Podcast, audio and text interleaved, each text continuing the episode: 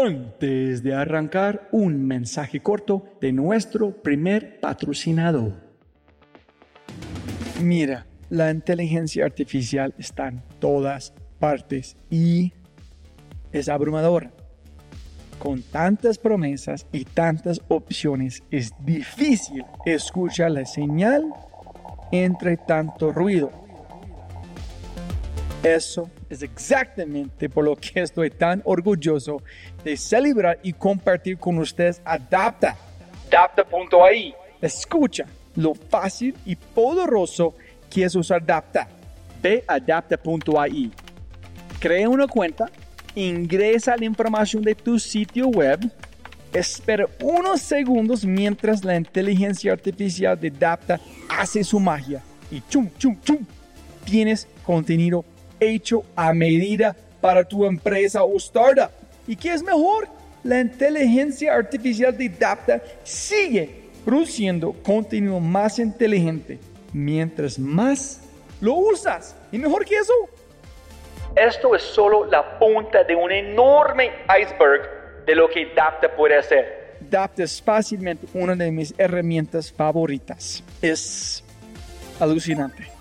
Y solo para los oyentes de este podcast tengo un código especial que les dará el 50% de descuento durante los primeros tres meses usando Dapta.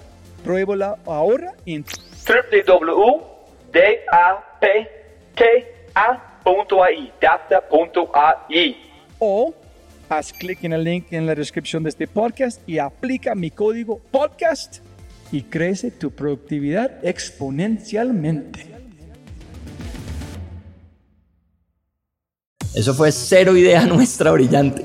Eso fue, de nuevo, Rappi se lanzó como tienda de barrio. Y cuando se entregan a su vocación, fluyen. Et ne se comparant avec personne, on devient irréprochable. Y más recientemente una transformación cognitiva. brutalmente informado de lo que te apasiona. Es una actitud frente a la vida. Yo soy lo que yo creo que tú piensas que yo soy.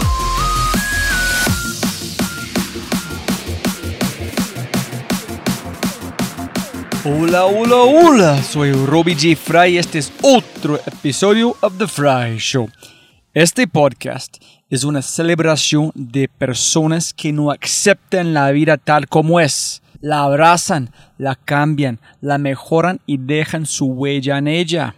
In the words of Steve Jobs, they leave a dent in the universe. Esta es una cápsula de tiempo en donde yo pueda aprender sobre sus mindsets, filosofías e historias y compartirlas con ustedes. En las palabras de Larry King, me recuerdo a mí mismo todas las mañanas. Nada de lo que diga este día me enseñará nada. Entonces, si voy a aprender, debo hacerlo escuchando. Y mi invitada, otra invitada increíble, ella fue número uno para mí en Perú y fue una forma espectacular de arrancar allá en Perú. Su nombre es Ale Llosa. Ale irradia felicidad y energía hasta el punto de ser instantáneamente contagiosa. Si tienes un segundo, tómate un momento y mira su página de Instagram. Su cuenta de Instagram es instagram.com forward slash ale yo saco a l e w l o s a k o y podrás tener un micro micro idea sobre la cantidad de su energía. Por lo tanto, cuando hablo del pasado, de un momento en que fuma, no es feliz y vive una vida que no quería, es imposible de comprender. Literalmente no podía imaginar esta otra persona a la que ella estaba haciendo referencia. Yo pensé, debe haber un error. Porque esta vida diferente a la que Ale Jose se refiere no es la persona frente a mí. Cuando yo estaba conversando con ella, solamente es otra persona, no es la misma persona. Yo no puedo imaginar esta otra persona. Sin embargo, es cierto. Y su historia es un glorioso ejemplo de dos cosas. Puedes reinventarte radicalmente en cualquier momento de tu vida y no hay costos hundidos. Ale Llosa utilizando sus poderes de marketing, realizó un experimento donde el cliente era ella y el mercado era el fitness. El producto de esta investigación es COW, Orkeo, Urban Detox Center, y la consecuencia, una transformación personal que sigue transformando a miles y miles de otras personas. Un poquito más contexto aquí es una introducción breve de la descripción de la página de Endeavor Perú. Ale Jos es cofundadora y CMO en Cow Urban Detox Center. Trabajó en diversos puestos de marketing en las industrias de publicidad, investigación de mercados, retail y consumo masivo. A los 29 años decidí hacer un cambio drástico en su vida por un punto de quiebre a nivel personal y profesional.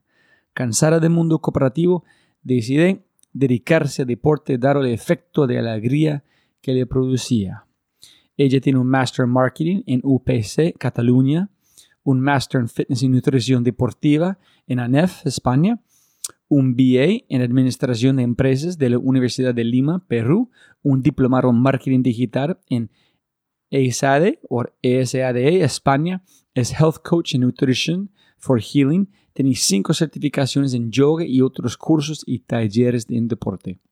COW, Orkeo Urban Detox Center, fundada en 2008, es una cadena de centros deportivos boutique dedicada a promover el bienestar y la salud a través de deporte intenso, la conexión interior, la buena nutrición y la actitud positiva.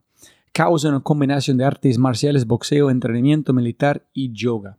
COW ya cuenta con locales entre Perú, Chile y Colombia y con miles de clientes activos que predican una cultura saludable y positiva. En este podcast discutimos el descubrimiento de los detalles que hacen la magia, vivir una vida que no es tuya, el paraguas de la rabia, nutrir por la creatividad, aleatoriedad y mucho más. Ale no usa un mapa, no se propuso ser emprendedora y no se propuso hacer felices a personas. La única cosa que Ali hizo fue tomar medidas contra su infelicidad. Ella decidió que ya era suficiente y se movió. Luego se movió una y otra vez y no se ha detenido desde entonces. Si el mundo contuviera sola una aleyosa más, lo sería un mundo exponencialmente mejor. Si es la primera vez que escuchas el podcast, bienvenido y muchas gracias. Espero que aproveches esta oportunidad de inscribirte al podcast en Spotify, Apple, Amazon, Google o tu player favorito. No olvides, si este podcast te parece espectacular, hay otras cosas espectaculares que puedes encontrar en thefryshow.com. The newsletter, convertirse en un miembro de The Fry Show y obviamente si quieres acceder a libros, podcasts, personas y lo demás que mencionamos en cada episodio, puedes encontrar todo en thefryshow.com. Más importante, si disfrutas este tipo de contenido, si escuchas con frecuencia y eres parte de una empresa, universidad o comunidad, ¿por qué no pruebas Quinto?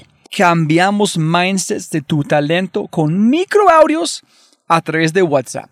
Quinto es fusión nuclear para el cerebro. Quinto lidera la lucha por la abundancia mental, un mindset a la vez. Quinto.ai, K-I-N-N-T-O.ai, quinto.ai. Gracias. Y con ese dicho, jóvenes amigos míos, arrancamos con el show, episodio 125. El episodio se llama reinventarse para recrear y contagiar con la cofundadora de Cow Urban Detox Center, la maravillosa, increíble Alejo.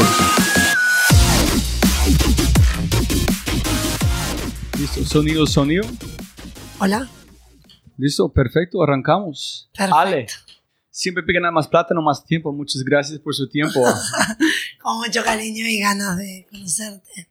Y castíganos, ¿dónde naciste? ¿De dónde eres? ¿Cómo llegaste a este punto? Cuéntanos la historia como quieres, por qué estamos aquí. Porque estamos aquí, a ver, nací, soy peruana, nací en Lima, tengo 43 años.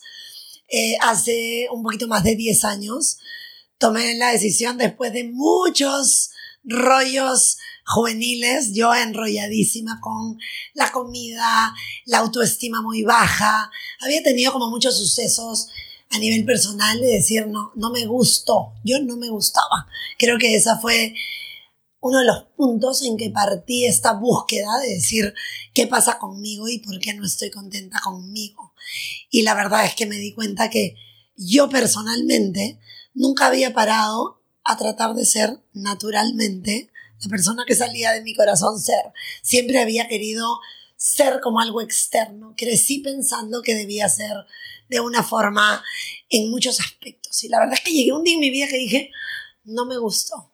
Pero ese normalmente es un proceso de no estar feliz con algo, que llegan otro, intenten como escapar y a otros países, no se encuentren porque siempre es con uno mismo. Entonces, ¿cómo llegas a esta epifanía que dijo, fue un momento o el otro?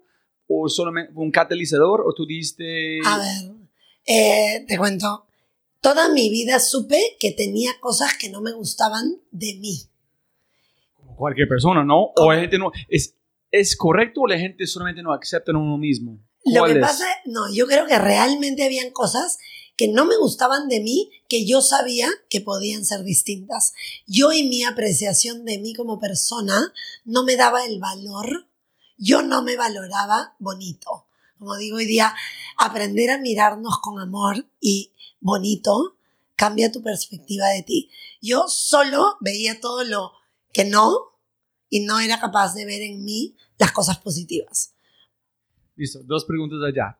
yo hago ese todo el tiempo. Qué pena. si, tienes que, Feliz, si tengo que callarme, tiene que decirlo, porque voy a interrumpir todos los tiempos para detalles. Es justo en ese momento estoy editando un podcast con una muchacha divina que está aquí en Lima, se llama Catalina Navarro, que es un, Catalina por Dios, es un feminista, tiene un libro espectacular. Y está hablando con ella, en el hablando de mujeres, que las mujeres a veces, muchas veces reciben comentarios que empiezan como comer diferente, sentir diferente, como culturalmente alguien llega a un punto, hombres y mujeres, pero mujeres más, un punto que no están felices con uno misma a través de cultura, que no están conscientes que el ambiente como... Entonces ese es un parte que piensas de este. El otro es en sus videos, en todo tú, en ese momento sus ojos, tienes una, estás brillando. Tú de felicidad, la gente tiene chispas, otra gente no. ¿No tenía este chispa en ese momento? No tenía esa chispa. ¿Tienes fotos para, tengo para, fotos, para tengo probarlo? Fotos, te las voy a mostrar. No tenía esa chispa porque hacia afuera transmitía a veces aquella chispa, pero adentro no la sentía. Yo creo que mi punto nació de querer mostrar hacia afuera, así como fui creciendo. No sé, socialmente había que trabajar de esta forma. Por ejemplo, yo quería estudiar, no sé, publicidad y mi padre quería que administración porque era más completo. Hoy día lo agradezco porque me dio una visión integral del mundo administrativo, pero siempre tuve que mostrar hacia afuera, creía yo, algo que no era lo que yo en verdad sentía dentro. A lo largo de ir creciendo en mi vida me di cuenta, por ejemplo, tenía desórdenes alimenticios. Quería ser Barbie y era lo que era. O sea, siempre quería algo que no era. No lo sé, yo creo que por buscar aceptación en mi vida, yo creo que me hacía falta empezar por sentirme contenta con quien yo era. Siempre tuve miedos, tuve muchas inseguridades, tenía la autoestima muy baja, tuve desórdenes alimenticios desde muy chiquilla. Yo era muy gordita de chiquita cuando era niña y siempre me estuve fijando obsesivamente en el exterior. Empecé a buscar hacer deporte, pero no porque me interesaba, el deporte me parecía una pesadilla, pero empecé a hacer deporte en mi vida porque quería solo verme diferente. ¿Y qué pasó? Que en vez de enamorarme del deporte lo odiaba. Entonces... Pero estás dando un paso muy grande. Es, uno es identificar algo, el otro es la motivación, la inspiración, algo, la fuerza que finalmente no puede aguantar más porque el dolor de no hacer es peor que el dolor de hacer. Absolutamente. ¿Cuál fue el chispo? ¿Cuál fue el que esté como, no sé, qué? Fue, yo creo que realmente fue llegar a un, a un momento en mi vida en que tuve como un breakpoint en dos aspectos bien importantes. El primero, me di cuenta que yo buscaba tanto esto externo, que por ejemplo, y lo digo siempre, me tomaba hasta el agua del florero, tomaba mucho, bebía mucho y fumaba mucho. Ahí años de mi vida, desde los 13 años, digo que me tomaba hasta la y me fumaba mil cigarros por minuto.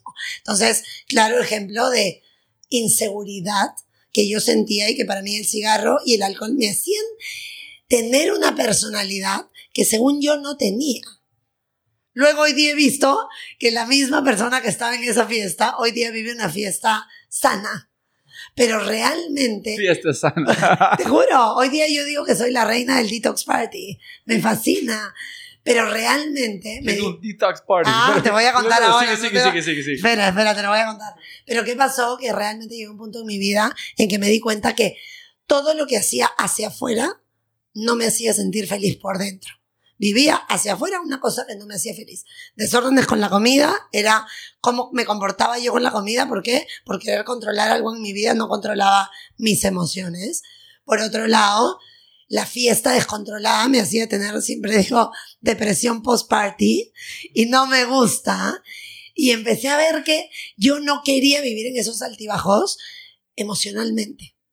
Me di cuenta, paralelamente, gracias a Dios, profesionalmente me ha ido increíble siempre. Pero ¿qué me pasó?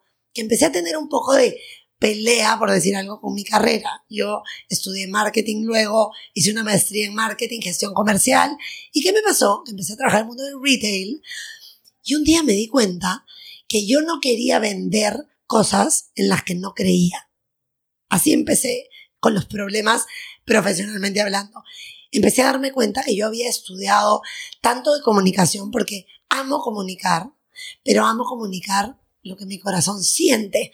Y como empecé a encontrar en mi vida que quería hablar y que era diferente lo que yo proyectaba, lo que yo mostraba de lo que mi corazón sentía, dije, quiero encontrar una forma coherente de vivir. Mi profesión empezó a no permitírmelo. ¿Qué quiere decir?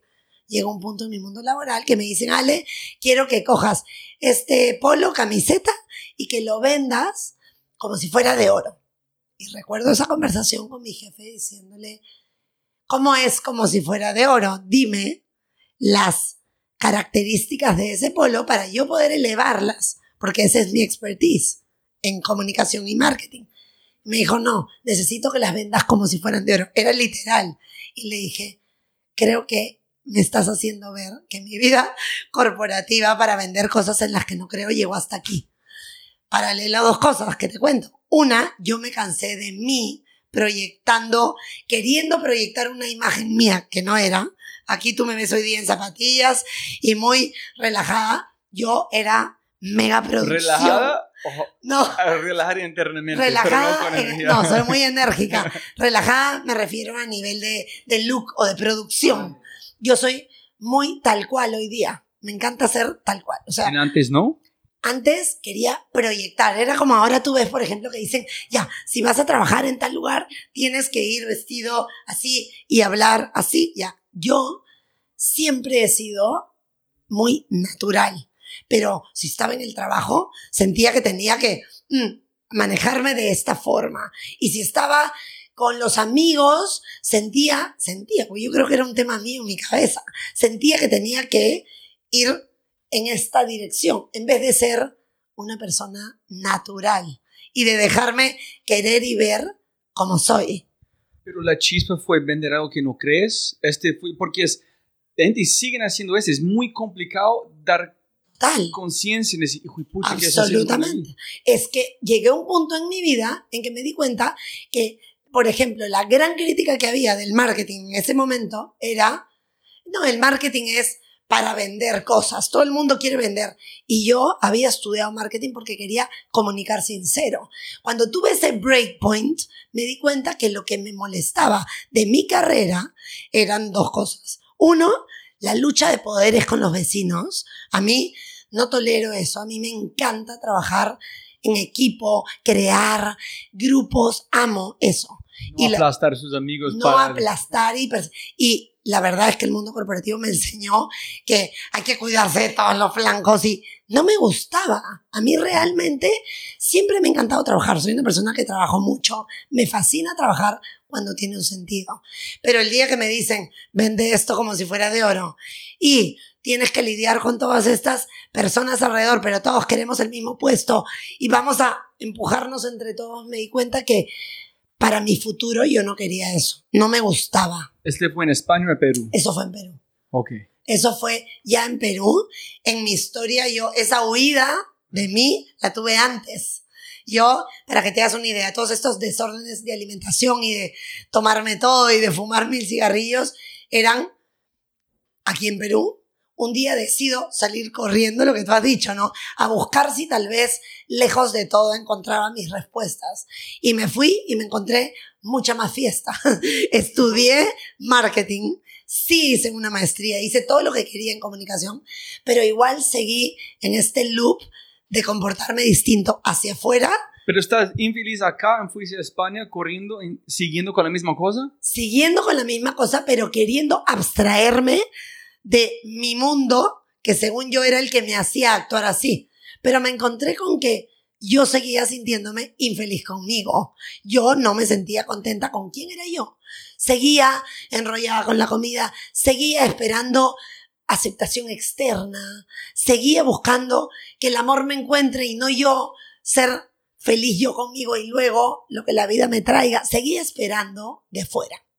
Y creo que para mí esos cuatro años afuera me hicieron ver, por un lado, me fue increíble a nivel estudios y a nivel profesional.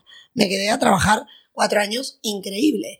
Pero un día dije, tengo que volver a Lima porque no encuentro quién soy tampoco aquí sola. Algo está pasando.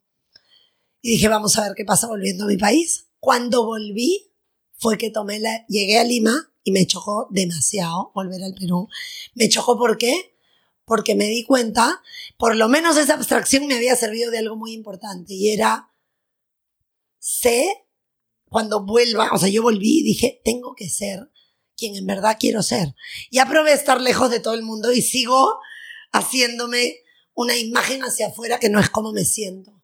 Volví a Perú y dije, quiero venir a Perú, pero a ser tal cual. No quiero volver a ser la Ale que para los amigos, no sé qué, que en la fiesta es la reina de la fiesta y de ahí está triste porque no sabe qué quiere.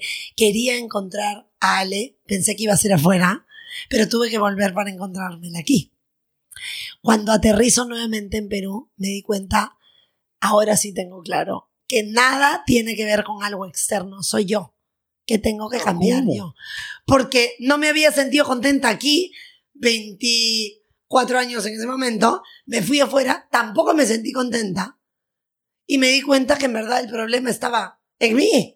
Claramente no era la gente. No iba a seguir culpando a mis papás, a mi novio de turno, a la vida de allá. O sea, ¿a quién más podía culpar? Me di cuenta que ya no tenía a quién más culpar. Y dije, ups. Y llegué y dije, ¿y ahora qué voy a hacer con mi vida? ¿Tú recordaste el momento o fue solamente un proceso? Recuerdo mi llegada aquí, volver a encontrar trabajo. Todo volvía, o sea, hasta ahí no había tenido un breakpoint cor- anticorporativo, por decir algo, hasta ahí Buscando uno mismo, pero el mismo eh, perfil profesional. haciendo igualito, cosas, total. Sin parar, Sin país parar. a país, en volver a su tierra, Exacto. siguiendo normal. Y Exacto.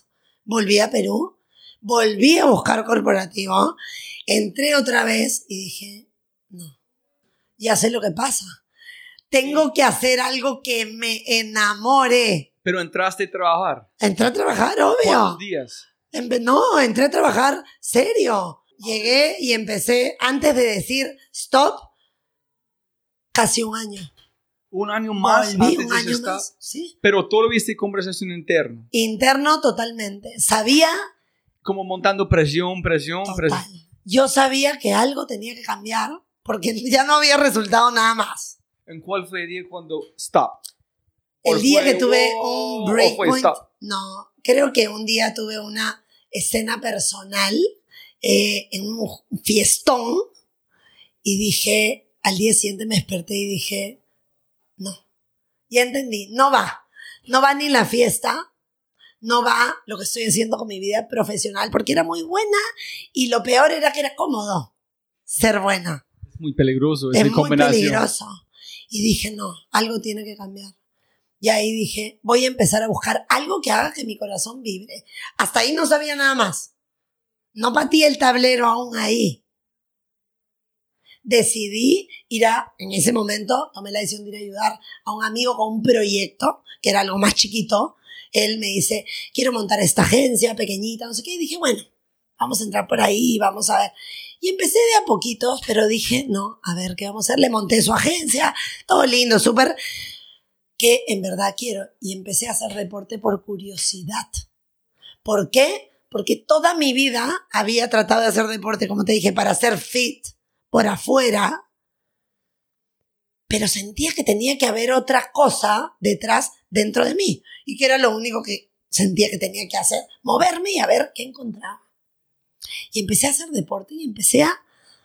"Mm, me gusta. Pero ¿cuántos días de decir me gusta? Porque para mí siempre cuando arranco otra vez, si no es bici, Sí. es Sufre. no quiero No, no, no. hacerlo otra vez. A mí me gustó la sensación de hacerlo por mí. Me gustó porque yo tomé la decisión de no Ah, hacerlo hacia afuera. Dejé de hacerlo para cómo se ve el espejo y empecé a decir qué se mueve dentro de mí. Estoy cansada de esperar que la gente me valore, que la gente me acepte, que el novio, que el jefe, que no, yo. Y empecé a sentir que el deporte me despertaba algo que para mí nunca había sentido. Y no, obviamente dolía, obviamente, pero era como, estoy viva. Corriendo, levantando pesas. Corría, empecé muy, muy, muy suavemente, probando clases. Y aquí empecé, a ver, voy a ir a probar una clase de steps, a ver si la miro con otros ojos. Empecé yo a hacer como un reto de investigación de mercados cual, cualitativa. ¿Por qué? Te cuento, en España aquellos años viví haciendo investigación de mercados cualitativa y observando y experimentando, aprendí tanto de ese trabajo, rodeada de psicólogos y buscando aprender a observar y a realmente conectar con todo el mundo cualitativo tan interesante que hay detrás de lo que sea, de la venta de cualquier producto. Entonces, cuando llegué dije, voy a hacer mi propio estudio cualitativo de qué me hace sentir cómo. Y empecé como a curiosear. Y la vida me llevó a tratar de decir, oye, me está gustando esto. Empecé a dejar de salir un poco, como ya, ya me cansé de eso, porque no me ha funcionado. Y ahí empezó. Entonces dejé un poco de salir, ya no quiero ir a nada, no quería ir a las grandes fiestas. Y dije, creo que estoy un momento yo conmigo rico. Y empecé a disfrutarlo. Realmente yo ¿Cuánto tiempo? fue bien corto, porque mira, esto habrá sido que pues unos cuatro o cinco meses de este espacio más, como no tienes que salir todos los fines de semana, anda, investiga y tal. Y tuve una gran coincidencia muy positiva en mi vida, que fue conocí a mi esposo. ¿Dónde? ¿Cómo? En un contexto muy gracioso. Yo que ya no quería salir mucho, un día me llama un amigo y me dice, oye, Ale, acompáñame a un bar, que hay una chica que me gusta y quiero ir y necesito ir con alguien para no ir solo. dije, bueno, no tengo ganas de salir en mi vida en este tiempo, pero vale, vamos, te acompaño, me tomo una cerveza y me regreso porque no estoy en modo fiesta. Me dijo, ya, perfecto. Llegué al ¿Él bar. está pensando de Ale de pasado o solamente una amiga? No, no, él era un amigo random, nuevo. No, él me conocía de antes, pero sabía que yo estaba en esta nota. Le dije, vale, te acompaño porque buen plan, nada, nada extremo ni nada. Y nos vamos al bar y pasaron dos minutos y el amigo ya estaba con la niña que había ido a, a buscar y yo, ok, me quedé con mi cerveza en la barra y dije, genial, total, me tomo la cerveza y me voy. Volteo y me encuentro un amigo que no veía hacía 15 años y me dice, Ale, y yo, ¿qué haces acá sola, no? Y yo, bueno, vine con este amigo, pero ya se fue con la niña que vino a, a ver. Y este, le digo, nada, me termino esta cerveza y me voy. Y esta persona estaba con un amigo. Y me dice, pero júntate con nosotros un ratito al menos, ¿no? Si estás acá sola. Dije, bueno, ya, ¿en qué están? Hablando. Y me dice, bueno, estamos hablando de cómo mi amigo, que se llama Álvaro, este, va a terminar con su novia en Cusco porque ya, ya no quiere seguir con ella. Y, y yo, bueno, vale, te ayudo. Me senté y ayudé en la estrategia de fin de la relación. ¿Cómo, cómo separar? ¿Cómo ¿Cómo la separar? conversación? Comunicación. ¿Cómo fue el Comunicación. mercadeo Le de...? di los tips increíbles. Con las mismas terminé mi cerveza y me fui. Pero antes de irme me dicen, oye, este, ¿y por qué no vas a esta discoteca con nosotros? Le dije, ninguna opción. Y, me, y Álvaro, él me dijo como, pero vamos. Y le dije, no, no, gracias. Yo estoy cero fiesta, gracias, vayan ustedes.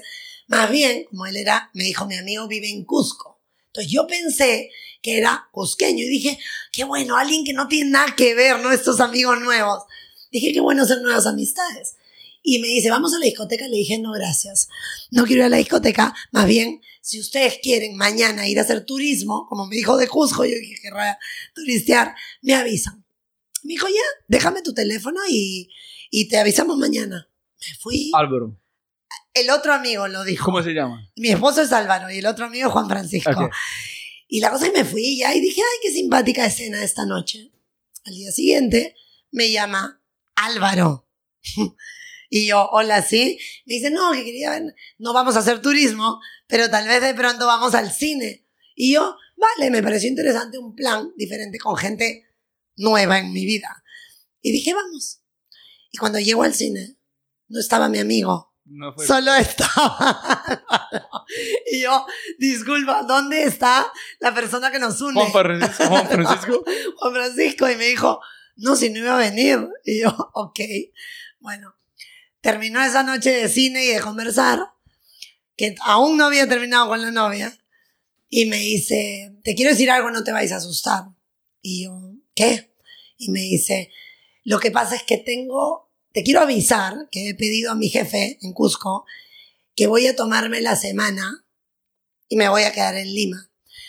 Porque tengo la sensación, no te vayas a asustar, de que algo importante va a pasar entre nosotros. Y yo, perdón, Pero, pero dijo de una forma muy formal, como, no, como, como esa es una manzana, aquí es una naranja, o como con una chispa, como no, muy casual, como, no, muy como esta es una manzana. Me dijo, tengo la sensación y no te quiero asustar, pero siento que algo muy importante va a pasar entre nosotros y no me quiero perder la oportunidad de descubrirlo. Si tú quieres, sales conmigo en la semana y si no, no te sientas presionada. Yo casi me desmayo porque me pareció muy bonito y halagador. Yo no lo estaba mirando con ojos de mi futuro esposo, pero fue como, mm. bueno, hecho el cuento corto, esta persona, que además sí salí con él tres días más tarde porque traté de hacerme la interesante, era una persona que tenía muchas cosas que hoy día sé han complementado mi vida. ¿Por qué? Porque hacía meditación, hacía reiki, descubrí luego que eso que vi en él, esa calma, esa tranquilidad, también fue parte de lo que me enamoró, obviamente, porque yo venía un poco mi cabeza turbulenta con la autoestima y sentirme, yo era muy enérgica, soy apasionada, me ves, pero, pero no estaba bien canalizado, ¿sabes? Y hubo algo en él que me encantó. Nos casamos a los seis meses, hecho el cuento corto, este, y decidimos irnos a vivir afuera. Cuando él me plantea que quería irse a hacer un MBA y que una opción era Barcelona, donde yo ya había vivido, le di Ah, son dos veces. Ah, dos veces Porque es, es- es Ah. como yo vi su video en Facebook. aquí. Dice, Voy a preguntar a su esposo o no, este pase antes. Sí. Ah, ok. Y aquí viene la historia, pues. Cuando él me dice, me voy a hacer un MBA, yo le dije, aprovechemos que vamos a endeudarnos para tu MBA y yo ya sé que quiero algo con deporte. Voy a buscar algo para estudiar y me voy a tomar un año de investigación. Porque sabía que yo como esposa de estudiante no iba a poder trabajar y dije, me voy a buscar algo que estudiar que esté en la línea de lo que he empezado a descubrir. Y tomé la decisión de irme a hacer un máster en fitness y nutrición deportiva. Qué suerte de verdad que estudiaste mercadeo. Absolutamente. Si no estudiaste en Tiene todo este, que ver. nunca van a pensar la forma de encon- encontrar que quieres es de estudiar. Nunca. La gente espera para algo pasar en sus piernas, menos de ser proactivo en investigar. Absoluto, absoluto. Qué suerte. Nunca he visto la... Yo como... Yo soy... Nunca, nunca fui arquitecto. Cinco seis años de mi vida. Puede ser un doctor, pero no.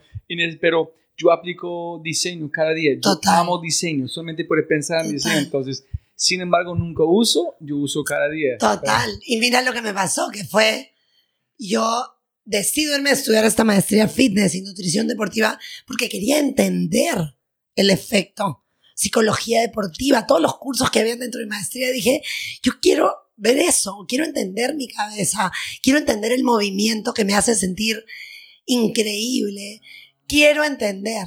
Y decido irme y obviamente yo no tenía la idea en la cabeza qué iba a crear, pero sabía que quería volver, era un año. Yo dije, yo solo me voy a nutrir, voy a investigar, voy a observar y tomé la decisión de ir a probar todas las disciplinas existentes en ese país para ver qué pasaba conmigo. Yo no sabía lo que iba a pasar, pero me fui con las ganas y la ilusión de descubrir a través de el movimiento, el efecto psicológico, la comunicación, qué más podía encontrar. Y para mí, ese fue el inicio de mi absoluta transformación. Eh, ya, yo entiendo todo. Esa es otra razón escoger a vos. Es cómo alguien puede ser endeavor con un gimnasio, o un estilo. Tiene que ser muy, muy Oh. pilo para entender cómo este es mercadeo, cómo Total. funciona la parte psicológica. Absolutamente. Entonces, eh, también tenemos que llegar a este cuando expliques qué haces. Es, tú no vendes un gimnasio, tú vendes una filosofía. Absolutamente. Es, es más complicado. Es como un cult. Es como venir a la, a la iglesia de Cao. Pero ahora acá que- transformar. Toma el Kool-Aid sin azúcar. Pero estamos tomando agua, ¿ves? Hasta tú has traído agua. Pero mira, lo hermoso que fue que todo ese proceso de mis años de dudas y de eh, corporativo y de la- buscar coherencia y buscar equilibrio, todo eso fueron lo que a lo largo de ese año de investigación yo iba, wow, y ahora, ¿y qué como? ¿Y cómo me siento después de lo que como? Y empecé a vivir tanto este proceso mío. Álvaro trabajaba todo el día y estudiaba. Él hacía su MBA y además trabajó. Entonces, mi vida ese año se dedicó a investigarme y a investigar y probar todas las opciones del usuario. Entonces, yo iba, como venía de la escuela de psicología, de entender la parte de, de observacional y la parte de estudios de mercado más cualitativo, yo a todo le metía mi cabeza comunicadora, todo iba a probar cualquier gimnasio, cualquier propuesta, me probé todo. Entonces, ¿qué hice? Dije, ok, empezó la maestría y empecé a estudiar, a estudiar, a estudiar. Me sentaba horas solo a ver videos de fitness, de deporte, de box, de todo. Dije, ok, ¿Qué año? esto ha sido en el año 2006. Son mucho más desde el fama de, de YouTube en todo. Todo, todo. Y empecé Imagínese que arrancaste con YouTube. así No, como- nunca Pero van a salir. Fue increíble. Y la verdad es que esas ganas y ese hambre de probarlo todo eran porque, creo yo, y por eso hoy día Cabo tiene esa filosofía, y ahora lo vamos a explicar, pero es, yo empecé a buscar, ok, ¿qué necesito? ¿Qué tengo que comer? ¿Cómo me siento? Por ejemplo, dije, a ver, voy a probar el boxeo. Nunca había boxeado. Busqué un entrenador, a ver, a boxear. Y empecé a alucinar. No me gusta el contacto. Yo ni siquiera puedo ver una pelea de box. Me da miedo, me da pena. Me da pena que le golpeen a la gente la cabeza. Pero me pareció alucinante ver la agilidad de un boxeador. Y era, ¿y qué hace esa persona? Empecé a cuestionarme todo. Y era, yo quiero ser ágil. Porque antes yo era quejona y dramática y yo no quiero vivir lentamente. No hay tiempo en la vida. Quiero estar, quiero vivir apasionadamente. Porque yo sabía que dentro de mí habían ganas. Soy comunicadora porque me fascina. Soy apasionada. Pero había perdido un poco eso en yo estar perdida en, con el trabajo, con, con la vida, con estos alti... No, dije, tengo que encontrar algo que a mí me emocione. Y dije, lo voy a probar todo. Ya entendí en mis estudios observacionales ¿Y cuál disfrutaste más? ¿Cada uno? cada uno. Mira, fue alucinante. Empecé, ¿Cómo decir no? te explico, empecé con el boxeo y dije, mmm, del boxeo me encanta esto y esto. ¿Qué agilidad? movimiento? Agilidad y velocidad y toda esa capacidad de tú dominarlo, porque el boxeador que hace, domina, viene el golpe, me agacho, me cubro, voy, vuelvo. Esa capacidad de reacción ágil me pareció increíble. Y dije, eso me gusta del boxeo. Igual seguí boxeando, a todo ese año hice boxeo. parte de, la, de parte de cuatro caos, obviamente. Segundo, ¿qué empecé a hacer? Dije, me han hablado de, me habían hablado un montón de lugares y dije, artes marciales. Me encantaba la filosofía oriental de siempre, esa calma, esas cosas que había visto también en Álvaro me encantaban. Y era como, mm, a ver, taekwondo. Empecé a hacer primero body combat, me encantó.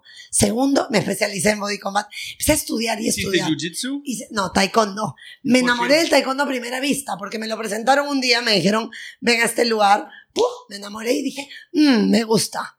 Me gusta la patada, me gusta la precisión, me gusta.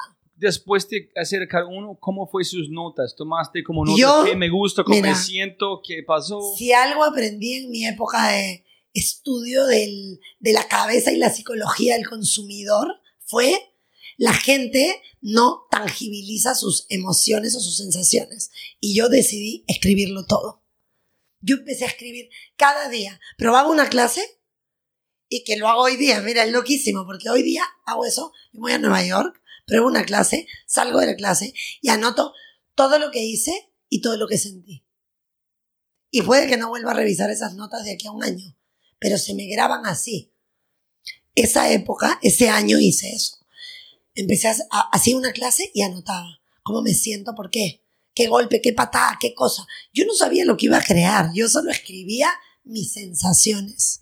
¿Piensas que si hace mucho, como antes de Barcelona la primera vez o España, si tú notaste exactamente cómo hiciste en ese momento sobre cómo estás, tus sentimientos, cuando no estás feliz, vas a llegar a este punto mucho más rápido?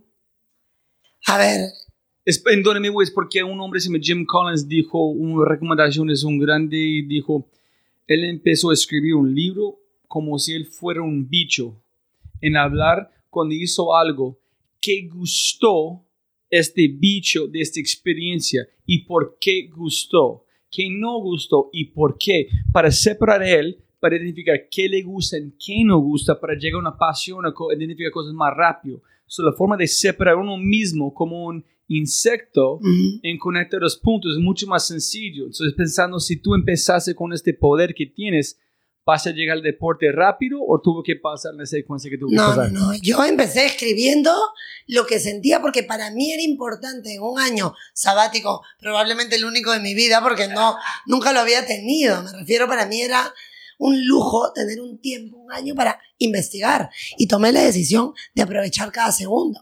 Entonces, yo escribía todo lo que pasaba y una vez a la semana escribía e investigaba. Todo yo lo bajaba a un documento de Word, y me acuerdo, y todo lo escribía ahí y lo pegaba. Y si leía algo interesante, lo pegaba. Si veía un video, lo pegaba. Y si probaba una clase que me gustaba, lo escribía. Y yo cada lunes me sentaba a tomar un café sola a ver todo lo que escribí la semana pasada. ¿Qué sentí? ¿Por qué? ¿Por qué? ¿Cómo? ¿Qué despertó en mí? ¿Cómo me sentí? Lo... Empecé a ser muy analítica con eso, sin saber hacia dónde me iba a llevar. Pero quería escribirlo porque no quería que se me olviden las cosas para yo poder ir armando lo que sea que iba a ser mi vuelta al Perú. Yo no sabía qué iba a pasar, pero solo quería vivir el presente tanto que quiero sacar el jugo a lo que me está pasando para sentarme cada semana a, a recordar las cosas que me han emocionado. Porque acuérdate que yo te he contado que antes yo no tenía conexión conmigo, era como hacia afuera y no sé qué. Entonces empecé como a vivir tan consciente que quiero escribirlo todo. Ya veré, yo no me estresé pensando voy a crear algo o no, no tenía idea. Pero solo quería vivir experiencias que me nutran información. Pero tú estás platicando con Álvaro cada día, ¿cómo te sientes? ¿O fue muy como... Muy poco. O sea, le iba contando mis experiencias, pero no hasta qué punto eso me despertaba qué, porque ni yo lo sabía. Solo era como, pucha, me fue increíble, hoy día probé esto. No, lo iba procesando yo internamente. Era como, fue, un- fue un año muy, muy interesante, de mucha información interna. Este debe ser una maestría de verdad. Un algo es como ser un experimento de uno mismo.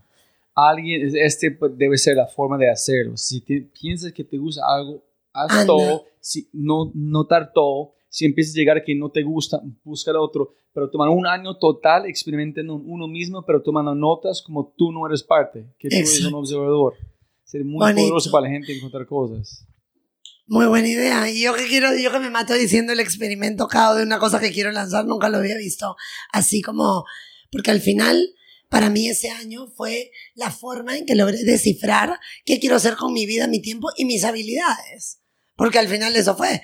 Por ejemplo, una de estas cosas que probé fue, me pasaron la voz y me contaron que había una chica que entrenaba, que era ex comandante del ejército francesa en Barcelona, pero que entrenaba gente de una forma muy extreme. Y yo dije, yo voy a probar. Y fui, y realmente esa mujer era no mercy, o sea, no le importa. Y si no hacías 10 flexiones, corrías, y si no corrías, saltabas, y si no. Pero me fascinó algo que descubrí yo de mí. Me di cuenta, como yo estaba en este proceso tan mío, me di cuenta de que todo eso que ella me planteaba hacer, yo siempre te hubiera dicho que yo no era capaz. Hasta que ella me sometió a hacer sus entrenamientos y empecé a ganar. Oye, me siento fuerte. Claro que puedo. 10 flexiones. Y yo, ¡oh! y lograba. Y empecé, por primera vez en mi vida, creo yo, a sentirme absolutamente capaz en dominio de mí. Pero, ok, listo. Boxeo fue agilidad, velocidad. Boxeo, agilidad y velocidad. Fue Taekwondo, las patadas, la precisión, esa capacidad de también reaccionar, pero sin, pero en calma. Ah. O sea, el boxeador Ah, sí, sí. reacciona con más agresión, como boxeador. El taekwondo, como arte marcial, es calmo. No es killer porque sí, es calmo, es enfocado. Y ese enfoque que yo perdía cuando Y mi vida paciencia, ¿no? paciencia, respiración, todo también. La filosofía oriental es hermosa, a mí me, me, me emociona, la verdad. Me, hay demasiado conocimiento por ahí. El militar, disciplina. El militar, disciplina y la capacidad de superar tus límites, porque otra vez, la cabeza mil veces me decía, no puedes hacer una flexión más, pero yo en ese lugar me di cuenta que puedo mil cosas más de las que yo me creía capaz, porque esa mujer a grito nos hacía sacar cosas de nosotros que pensábamos que yo pensaba que no existían. Yo te, si tú me preguntabas, Ale, ¿puedes hacer 10 flexiones? No. Y punto. Pero estaba en una etapa de querer descubrir. Entonces, ok, una más, y una más, y empecé a empoderarme con esa parte de entrenamiento militar. Empecé a encontrar una fuerza en mí que yo no conocía. Y me pareció mágico. Me sentí fuerte, capaz, segura. Y dije, ah, no, esto, esto me fascina. Entonces, boxeo, arte marcial, entrenamiento militar y un día sí dije, esto me está haciendo sentir, o sea, yo sentía que era como una revolución mía, como era como un grito de independencia. ¿Por qué? Y te cuento una historia. Toda mi vida yo dependí. Dependía de mis padres. Tuve la suerte o mala suerte de que mis padres solucionaron cualquier problema de mi vida siempre. Cuando tuve, eh, tenía un novio, muchos años, yo esperaba que él me diera amor, me solucione. O sea, siempre esperaba de afuera la solución, porque así crecí. ¿Y qué me pasó? Y te cuento una anécdota que yo creo que tiene todo que ver con esta historia. Cuando yo llego a este año de España de descubrimiento, tuve una primera pelea con mi esposo, simple de la casa, con Álvaro, y estamos ahí en esta discusión, entonces cuando termina la discusión, eh, yo estaba muy ansiosa porque nos habíamos peleado. Y a mí siempre me han hecho, me han frotado el brazo mis papás y me han dicho, no te preocupes, todo va a estar bien. O sea, siempre tuve las respuestas y soluciones afuera. Entonces, nos peleamos y yo lo conocía solo hace seis meses, recuérdalo. Entonces, nos peleamos con esta persona que recién convivíamos y a primera pelea, yo le digo, por favor, dime que todo va a estar bien. Y era una pelea simple, pero para mí era emocionalmente heavy pelear con mi esposo. Y me dice, no, un ratito, me dijo, siéntate. Y yo, ¿qué te pasa? Y me dijo, te voy a decir algo. De ninguna manera yo voy a ser el responsable de tu felicidad. Si tú has tenido a tus papás y lo que quieras antes, eso es otra cosa. Pero te digo algo, si tú quieres que esta relación funcione, yo me tengo que ir a caminar ahora afuera, necesito aire. Tú ve lo que quieras hacer. Pero si tú no estás feliz por ti misma, yo no voy a ser responsable de tu felicidad. Es antes de todas las conexiones con la Antes de- de todo, primera semana llegados a España. Y yo, y me dijo, te aviso, me voy a caminar. Ve tú qué haces. Pero dos personas felices pueden ser una pareja feliz. Yo no me voy a cargar la mochila de tu felicidad. Y yo, se fue, se fue y me dejó en el departamento. Y yo, ¡oh! obviamente, ¿qué crees que hice? Llamé a mi mamá a decirle, me he casado con un demente. No, debe ser como, Escucha. mamá, yo, yo, yo casé con un sabio. Oh, no no. imaginar la En sabiduría ese de este- momento, por eso te digo, hoy día, cómo ha cambiado la vida. En ese Qué momento, suerte. gracias a Dios, y digo, ah, y siempre lo cuento, para mí ese día, yo ese día dije, ya entendí que en esta vida estamos solos. Ese día me di cuenta, ojo, amo a mi esposo. Y él me dijo, y todavía mira cómo terminó su, su conversación, me dijo, Ale, te voy a decir algo. ¿Qué pasa si yo mañana no estoy? ¿Qué pasa si mañana me voy? ¿Qué pasa si mañana no estoy? Y yo, mi cabeza dijo, me quiere dejar. Y me quiere dejar. Pero hoy día agradezco la vida. Porque a mí, esa conversación que hizo, que yo al día siguiente me levante, me vaya a entrenar con la misión personal de que esto que yo iba a hacer era un grito de independencia, porque me di cuenta que es verdad. Luego entendí. Ese día lloré y llamé a mi mamá y le dije, me casé con un loco. Pero de verdad entendí que si yo soy una persona feliz primero, luego podré ser una pareja feliz, una profesional feliz. Pero me hizo pensar fuerte, me dio miedo, pero me hizo pensar y me dio un miedo a un punto en que dije, es verdad, la fuerza no la voy a sacar de él ni de nadie más que de mí. Entonces, sí, estamos, es decir, estoy 100% de acuerdo, pero por que vale la pena estar con otras personas, ser casados, si estamos en este mundo solo, ¿por qué? Pero eso es lo a- más bonito de lo que te estoy contando. Lo lindo es que est- estamos solos porque la única persona a la que podemos controlar, lo único en la vida que podemos controlar, es a nosotros. No quiere decir que no es hermoso compartirlo. Para mí, personas que están en equilibrio, en paz, empoderadas, contentas consigo mismas, tienen todo para salir a construir vidas felices con otras personas, pero no tirando la responsabilidad de nuestra felicidad al otro. Y yo creo que haber tomado la decisión, un poco obligada por esa conversación, a no, a, a dejar de depender, a dejar de depender, creo que se construye una relación mucho más bonita de amor sincero, sin necesidad, sino con ganas de construir y de compartir. Yo creo que en una pareja, ojo, ¿ah?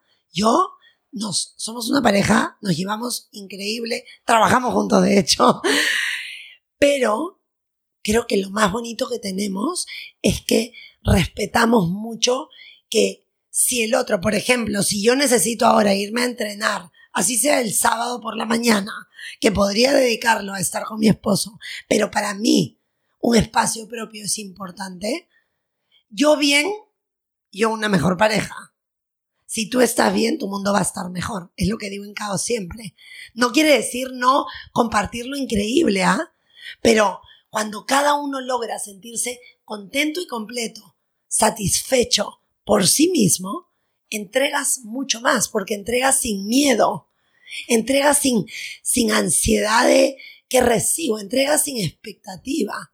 Y creo que eso es en lo que trabajo yo todos los días. Pero entonces, mira, tres puntos ya. Uno es, todavía está tratando de aprender a balancear este. Es que es, estoy aquí, cinco países, sin mi familia, pero tengo que hacerlo. Cuando vuelvo soy un mejor esposo, un mejor padre con ese tipo de conversación. Yo tengo que hacerlo. Pero es sacrificando unas cosas con mi familia. En ese momento estoy pensando, pero el próximo año, cuando vuelvo a esos países, como trae ellos, están conmigo, puedo hacer la misma cosa mientras estoy con ellos. Obvio. Pero lo otro es que yo he aprendido, es, o yo pienso, quiero sus opiniones, si no tienes nada, ¿cómo encuentras este para ayudar a otros? Es que es, yo veo que es gente que tienen, pueden dar herramientas a otros que la gente que no tienen, cuando ellos tienen, tienen que servir en dar a otras personas. Son las secuencias sigue con esas, dar, recibir. Pero si no estás bien, no puedes dar. Total. Pero tienes que buscar a alguien, pero tú no, tú tienes que hacerlo solo. No, no, no, no quiere decir hacer, ahí está la diferencia. Para eso existe la filosofía Cao. Y ahí va. No quiere decir que no tienes personas alrededor. Quiere decir que tu felicidad no depende de lo que haga o no el otro. ¿Cuánta gente se le muere a alguien? ¿Cuánta gente se separa? Se... El punto es que nosotros, y yo personalmente, ¿qué descubrí en ese intento de decir, quiero estar bien? No quiere decir que mi vida no es increíblemente hermosa, más bonita con mi esposo, mil por ciento. Amo compartir mi vida con él. El punto es que aprendo todos los días a que sentirme feliz, eso él le suma a sentirme feliz. Pero yo tengo que trabajar todos los días en yo sentirme satisfecha y contenta con mi vida, con lo que hay ese día. Pero ¿cómo ayudan gente que no tienen o están tan lejos de, este, de ser feliz con uno mismo, que chupan, que tú dices, yo no puedo hacer este mochilero con, como con vos, llevando tu felicidad conmigo, yo no puedo hacerlo. Total. Pero ¿cómo ayudan gente que no tiene nada para encontrar su felicidad, para ellos pueden ayudar a otros? Total, es que a ver, partamos de algo. La persona que está infeliz y que tiene, que no tiene nada en ese sentido, O piensa que no tiene o nada. piensa que no tiene nada, es que claramente hay un tema de percepción mental y hay una realidad que está viviendo, que es que se siente desdichado con lo que tiene. El punto otra vez es que si esa persona toma las riendas de su vida, nosotros qué proponemos? Una filosofía que abarca cuatro pilares, ¿ok? Primero, el deporte intenso. A diario, No normal, deporte intenso. el- yo le, es que yo le llamo intenso, no quiere decir que hagas una triatlón o una maratón todos los días, quiere decir que sea algo que para ti implica un challenge. Así sea Diario. diario. Entonces es- el reto es diario. el reto es diario. Yo, ¿Por qué? Porque el día que tienes que estar feliz no es mañana o pasado mañana, pues es hoy. Entonces, hoy día, yo te voy a decir los cuatro pilares. Uno es deporte intenso. Intenso quiere decir que lo hagas, que tengas que estar presente con tu cuerpo, contigo, en el momento de hacerlo. Porque si mi deporte es solo caminar de aquí a la esquina, tal vez ni siquiera le he puesto la atención al esfuerzo. Entonces, no siento que he ganado un poquito. La sensación de empowerment que te da sentir que has hecho un poquito más de lo que crees que puedes es importante. ¿Ok? En KO proponemos que sea intenso, que sientas que das un poquito más. ¿Eso significa sufrir un poquito más también o no? Esforzarte, no sufrir, sino como ponerle ganas extra, entusiasmo extra. O sea, en, en KO decimos deporte intenso es, trata de, no sé, si tú quisieras hacer ahora 10 saltos, ¿por qué no pruebas 11? Sal de lo que crees que puedes a ver si le ganas. Esto que te digo en el entrenamiento militar. Ese mini challenge. Tal vez el solo hecho de cada día ir un poquitito más. Un poquito. Que no mucho más. No, si puedes mucho más, increíble. No, no, no, pero Pero- por qué no retar. Porque. En mi conexión Sí. es, con, es con emprendedores. Sí, sí. Siempre cuando tratas de sacarlo al- como a la luna, es mucho mejor de hacer algo pequeño. Total. Eso es porque me preguntas, si tú retas Sí. a la gente, en ellos no hacen gigante, obvio, van a ser Total. más. Total. Lo que pasa es que la invitación al mundo es da un poco más siempre. Intenta challenge yourself siempre. Unos mucho, unos poco. Pero, ¿qué pasa con la gente cuando está empezando? Que a veces ir too much le genera el efecto opuesto y ya no quieren nada. Entonces, es como tú contigo, ¿en qué te vas a retar hoy? Ok, mañana te despiertas, ¿en qué te vas a retar hoy? Entonces, ese punto extra, tú mismo. Segundo, conexión interior. Otra vez, y lo digo, con Álvaro empezó porque él en la casa hacía reiki y meditación, como te conté. Pero ¿qué pasó? Que yo había hecho el boxeo, artes marciales, entrenamiento militar, pero me di cuenta que en este intento de fuerza, tú mismo, autosuficiencia, aprender a sentirte completo contigo, me di cuenta que yo llegaba a mi casa Y él, meditación, reiki, pero dije, "Mm, estoy agarrando eso de él y se supone que yo estoy creando la forma en que yo sola voy a estar en equilibrio. Y dije, "Mm, estudiando y estudiando, si los seres humanos somos yin yang, yo no puedo hacer todo el lado yang. ¿Y dónde está mi lado más tranquilito? ¿No encontraste este con Taekwondo? Sí, pero igual es intenso. Entonces, donde a pesar de que es enfocado y tranquilo, igual es intenso. Entonces, Pero sentí- el acto, pero no si es su no profesión la de vivir. Exacto. pero lo mío era como Ah, más del todo. Sí, sí, Entonces, sí, ah, ya, ya. ¿y ahora qué hago? ¿Y ahora qué hago? Y cuando empiezo a pensar, digo, ya, él hace reiki él hace meditación. Yo no hago eso. Tengo que buscar cosas que ayudan al equilibrio interior. Y empecé a buscar, a ver, a investigar. Y el yoga me encantó. Empecé a leer, empecé a investigar y dije, uh, por aquí hay información interesante. Y me empecé a meter, primero solo en lectura. Empecé a entender la filosofía del yoga. Empecé a darme cuenta de que todas las cosas que yo iba queriendo tienen todo que ver. Cada cosa que te gusta es muy extrema. Sí. Taekwondo, que es ataque. Tú fuiste que no jiu-jitsu, que es usando energía. Fuiste de boxeo, que es Total. ataque. Fuiste, Por- No fuiste a meditación como vipassana, que es hacer nada por mucho tiempo. No. nada. Tú fuiste la parte Ay, que es doblar su cuerpo. Ese es extremo. Es como meditación a nivel como... Pero a ver, ¿qué pasa? Que también primero empecé a entender la filosofía del yoga y después he ido descubriendo el cómo meter el todo con el todo. O sea, todo ha sido, pero sabía que, por ejemplo, en la filosofía del yoga yo nunca había escuchado, leído sobre algo que planteara, ya, o sea, escuchas, no sé, pues religión, escuchas diferentes cosas que te plantean cómo ser mejor ser humano, pero lo que me encantó del yoga para mí era que te ayudaba a ti, otra vez, es tú contigo y luego hacia el resto. Me pareció alucinante el planteamiento del yoga tan básico de cómo cuidarte a ti y a tu cuerpo, cómo cuidar al resto, cómo no, no violencia, cómo, cómo lo planteaban. Y la verdad me pareció interesantísimo y dije, "Mm, aquí hay material que me gusta, o sea, que contrasta porque acuérdate que yo no iba a boxear porque quería pegarle a nadie en la cabeza. Yo hacía boxeo porque me encantaba la sensación. Sin embargo, necesitaba encontrar mi calma. Yo, por ejemplo, era muy ansiosa toda mi vida. Yo no sabía parar y respirar. Entonces, el yoga, la respiración, dije, esto es mágico. Porque yo no sabía parar a respirar. Es, Yo no puedo imaginarte sin ejercicio. Estoy Ah, tratando, pero- estoy tratando de pensar, ¿cómo está fumando ellos? ¿Cómo, ¿cómo, ¿Cómo fue su vida sin ejercicio? sin no, mover, sin... no. Su No me cuerpo movía. está como, da- como dándote. Mire que yo hago natural, dame una forma de hacerlo.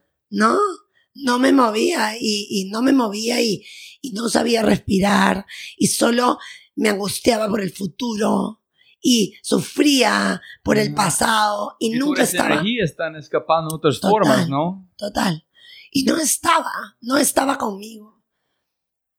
Y pasó todo este año y solo investigué y solo experimenté y solo llegué a la conclusión de que me había cambiado la vida un año de investigación y de ejecución. ¿Por qué? Porque por primera vez en mi vida me había encargado de mí.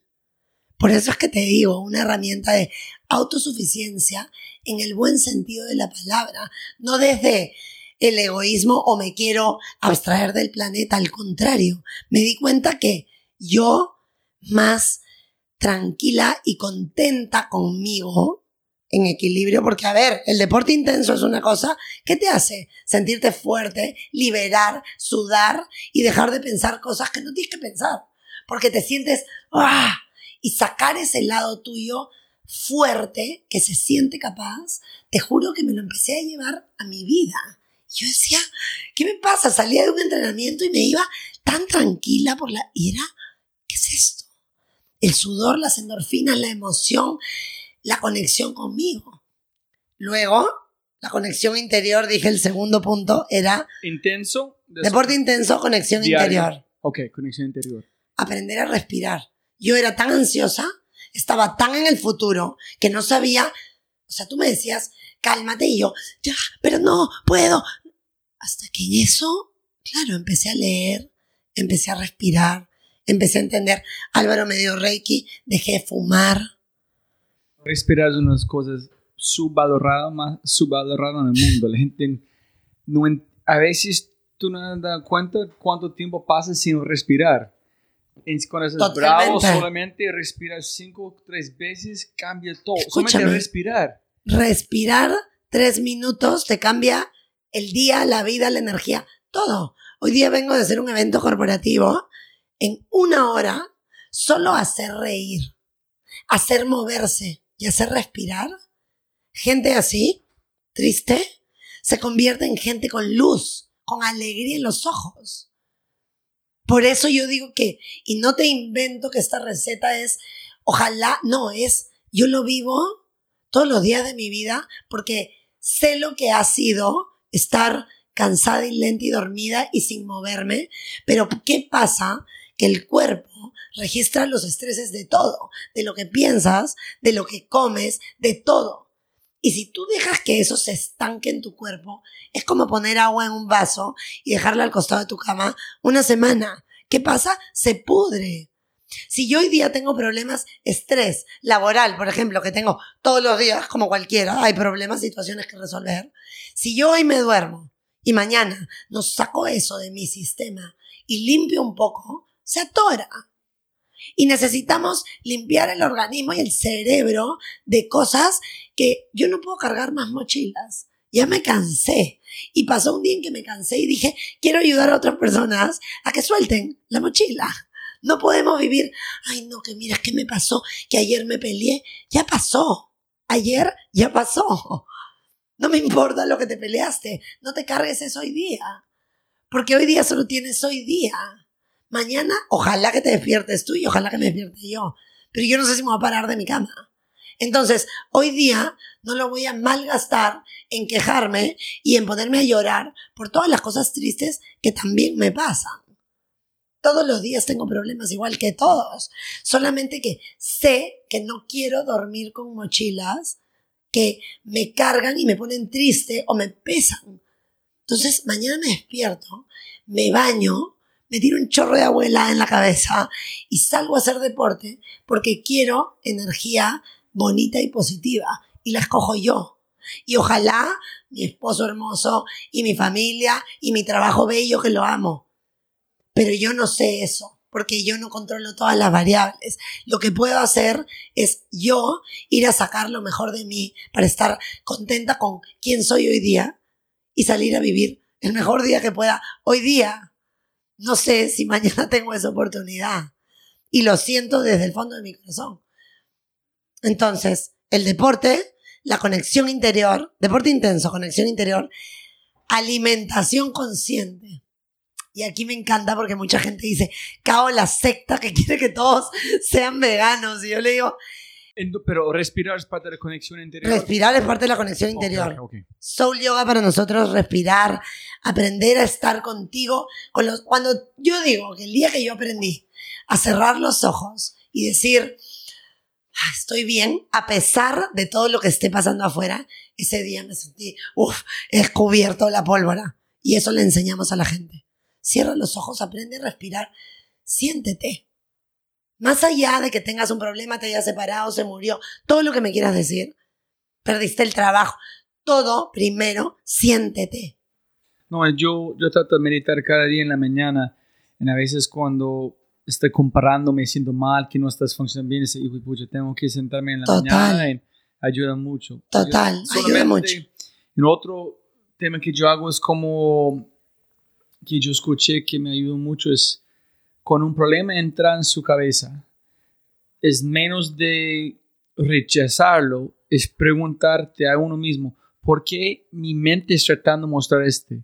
¿Dónde viene? ¿Por qué está mostrándome este bill o este cosa con mi familia? No es negarlo, ¿por qué está acá? Mi cuerpo es comunicando algo conmigo. Y en cuando tú dices, ay, no es tan grave, solamente es tú empiezas a aceptarlo.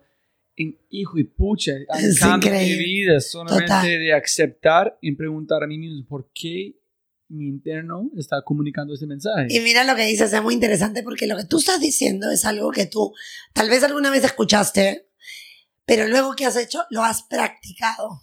Tú diariamente has ido practicando cambiar esa forma de pensar y recibir eso que te pasa desde otra perspectiva.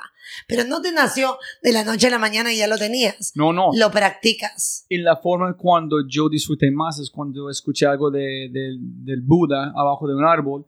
En cuando dices, Mara, este demonio tratando de convencerlo a hacer cosas malas, él dijo, vénganse acá, tomar té conmigo. Entonces cada vez es tratando Total. de molestarlo, pero es invitar sus demonios o cosas, no negar. Total. Sí, yo sé si tú eres parte de mí, pero no vas a controlar. Aquí es té. ¿Qué quieres de hablar? Ah. Entonces cuando dice, ay, si ese es de verdad. Este es Total. persona", entonces, uy, Totalmente. Es, es muy interesante. Y, y creo que eso es también un proceso personal de autodescubrimiento y autoconocimiento, ¿no? Y para eso hay que tener ganas. ¿no? Entonces, Listo, tu alimentación. consciente. alimentación consciente. ¿Qué quiere decir? Es cierto, yo soy hoy día 95% vegana, porque la verdad he vuelto a comer pescado, por ejemplo. Pero realmente yo he descubierto con el tiempo que mientras más ligero como, mejor me siento. Y algo muy importante, mientras más ligero como, mejor pienso. Pienso ligero. Simples razones. Cómo fisiológicamente funciona el cuerpo. Si yo ahora le doy un pedazo de carne con risotto y torta de chocolate, ¿qué pasa? Mi cuerpo necesita aprox 30 horas para digerir eso. Es un fact. La carne necesita más o menos 30 horas para digerirse. Y si yo como un bowl de ensalada, se digiere en 30 minutos. La pregunta que yo digo, ¿qué significa alimentación consciente? Es, si yo hoy día quiero venir esta tarde, es el mediodía, imagínate, me toca almorzar, y quiero venir a estar creativa y enérgica, si yo como algo que necesita 30 horas de mi máquina funcionando, mi cuerpo, eso me consume demasiada energía en el proceso digestivo y no me da el espacio para estar emocionada y creativa. Mucha gente me dice, oye, qué suerte tú, qué emocionada. Y yo le digo, tiene todo que ver con qué? Que me muevo todos los días y con lo que como. Porque yo como según, para, o sea, yo como para lo que tengo que hacer luego. No solo como tengo que sobrevivir, sí, pero como según mi vida.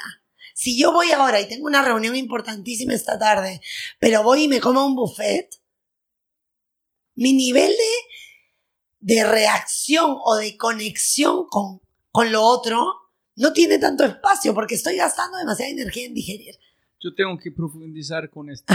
Entonces, cuéntame cuatro Vale. porque yo quiero ver esto en el tercero es la alimentación, bueno, y eso para mí es vital. Ojo, solo para que sepas, la historia con la alimentación hace ya un poquito más de cinco años, para que conozcas esta parte de la historia, eh, un amigo se enfermó muy grave y cuando él nos cuenta, eh, el tratamiento que iba a seguir era alternativo. Y era, coincidía con la etapa en que, bueno, empezamos a tratar de ayudarlo y de entender qué tratamiento iba a hacer por cercanía. Y empezamos a darnos cuenta de que tenía mucho sentido el tratamiento que él iba a hacer con un doctor, se llama Dr. Kim, vive en Costa Rica y tal. Y fue como, wow, hace mucho sentido. Tanto nos hizo sentido cosas de la vida. Mi amigo murió, pero murió no, no de la enfermedad porque empezó a revertir mucho su enfermedad, sino de un accidente. ¿En serio? En serio, murió de un accidente en su proceso de sanación de su enfermedad. Pero Álvaro y yo nos quedamos como con muchas ganas de, queríamos ayudarlo y nos, nos dio tantas ganas de ayudarlo y pasó esto, que fue, y ahora nos interesó mucho el tema de la alimentación para estar bien. Y decidimos irnos juntos cuando él decide, y esto es bonito en la historia, él decide dejar el mundo corporativo para dedicarse a dirigir CAO desde la parte estratégica. Yo soy CMO, Producto y Comunicación, y él es hoy día el CEO de toda la parte de estrategia de negocio, crecimiento, todo lo que hemos hecho con Endeavor, lo ve él. ¿Tú eres CMO? Sí, hoy día ¿Eres CMO? soy CMO ¿Qué es, ¿Qué es la M? de marketing. Ah, ok. Sí. y él es CEO. Él ve toda la parte ejecutiva y yo veo la parte de comunicación y de producto, obviamente, y de personas. Y ¿Y ¿No tienes un CEO, C. Tengo eh, todo, C- tenemos CEO, todos. Hay todo. Chief Intenso Officer, Chief Alimentación No, Officer, soy- Chief uh, Tengo, tengo un equipo con el. Tengo un equipo con el que trabajo estos cuatro pilares todos los días. Un equipo muy bonito que capacitamos personas hacia el interno, a todo el staff y trainers, y un equipo que me ayuda a sacar toda esta información hacia el externo, que es los alumnos. Pero bueno, dijimos que el tercero es alimentación y me quieres hablar más de eso. Solo que sepas que Álvaro y yo nos fuimos hace cinco años a hacer un curso juntos, un mes, una inmersión en Nutrition for Healing.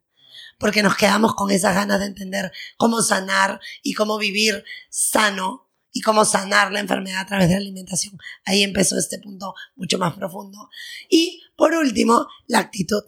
Y la actitud positiva es lo que te decía de cómo para nosotros es tan importante inyectar en la gente las ganas de encontrar sus respuestas y su alegría adentro, llenándose de emoción por su vida. Y un día eh, recuerdo mucho esto porque además es de Eckhart Tolle, que el primer libro que leí, ya te lo contaré luego, pero es de él, eh, que me capturó. ¿Cómo se llama? E- Eckhart Tolle. Oh, sí, sí, sí. ¿ya? Él dice Now. algo, el poder de la hora. Para mí ese fue mágico porque me terminó de conectar. Para mí ese es mi libro que diría que es un cambia, cambia vidas o al menos te genera una conciencia interesante de otra perspectiva.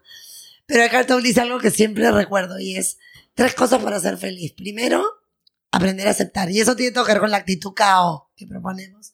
Primero es aceptar. Aprender a aceptar lo que sea que la vida te ponga. Segundo es decidir disfrutarlo. No es solo, ok, lo acepto, es decido que voy a disfrutarlo lo, como es, con lo que hay. Y tercero, que aquí dirás que soy, soy buena en eso porque la verdad he aprendido ponerle entusiasmo. Yo siempre creo que la diferencia en la vida la hace el entusiasmo. Yo me considero una entusiasta de la vida hoy día y en general de lo que hago. Yo no voy a trabajar nunca más en mi vida en algo que no me apasiona o que no me voy a poner con mucho entusiasmo a buscar la forma de que cambie, mejore para que me entusiasme. Pero mira, mira, yo no sé si, si estoy de acuerdo con este. Los A tres ver. sí. Tú puedes, castígueme de tu percepción. A ver, Yo soy una persona en no en el como un sentido bipolar. En es decir, a veces soy muy feliz, a veces no. En cada conversación contigo, después voy a ser en crisis. Sin ya estoy en crisis, pensé, "Uy, pucha, todo lo tanto de pensar. Pero disfruto. Es tengo que ser incómodo con información nueva en que sí estoy bien a mi vida. Y me siento bien, pero no feliz con esta información. Sentirme en crisis está bien para mí, para un creativo está bien. Este, no, no, no quiero ser feliz todo el tiempo. Me esfuerza tratando de ser feliz cuando soy. A veces cuando estoy muy busy, no estoy feliz.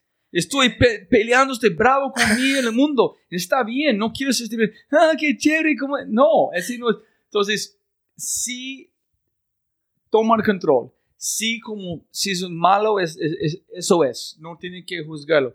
Pero yo no puedo ser feliz. No tengo, tengo un mejor actitud. A veces mi actitud es mierda.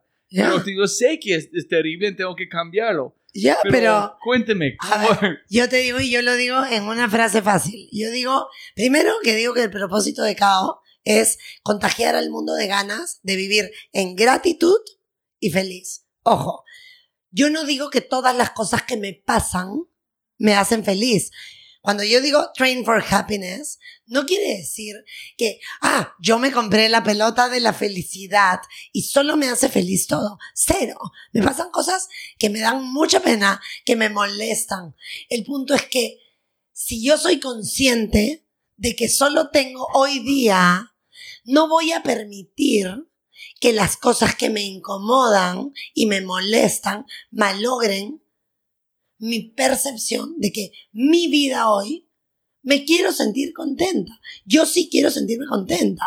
Yo sí creo que no hay tiempo para estar molesto, porque si tú aprendes a vivir en gratitud, tú ahora puedes decir, me llega el tráfico, no lo tolero, y eso te molesta. Yo no digo que tienes que estar en el tráfico diciendo, qué lindo tráfico. No, pero tú tienes que escoger si en ese tráfico vas a llenar a tu sistema y a tu cabeza y a tu corazón de una energía negativa o vas a decir, puta, hay tráfico, ya está, pero tengo Gracias a Dios hay tráfico, pero estoy llegando a una reunión donde tengo un trabajo que me encanta, donde tengo la suerte. Si aprendemos a ser más agradecidos con lo que sí hay, y te pongo este ejemplo que lo acabo de poner hoy día en una reunión corporativa, que era, yo trabajé, hice una charla para un equipo grande de personas en una empresa.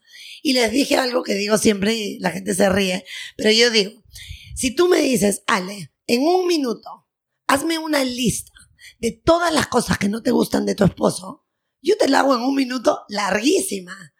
Pero si me dices, ahora hazme una lista de todas las cosas que sí te gustan, también te hago una lista hermosa. La pregunta que me hago todos los días es, ¿a dónde miro hoy? Porque la lista mala está. Claro que está. Yo voy al tráfico. No es que yo digo, qué lindo ir en el tráfico y me encanta que me pase eso triste. Quiere decir que yo tengo mil otras cosas en mi vida que mirar. Y lo decía el otro día, para mí la vida y para Cao, porque lo hemos construido como filosofía Cao, son varias cajitas. Tu vida es, tu vida eres tú, es tú interiormente cómo estás, cómo estás físicamente, tu vida también es tu vida personal de pareja, si tienes hijos, tu vida familiar, si tienes trabajo, tu vida laboral, muchos aspectos. ¿Qué nos pasa? Que cuando una cosa está mala, hacemos como si fuera un paraguas y todo lo vemos con ese ojo. Entonces, cuando tú te sientes así de molesto, es porque estás tirando el problema de eso en la bici, la idea o el problema de tu casa a todo.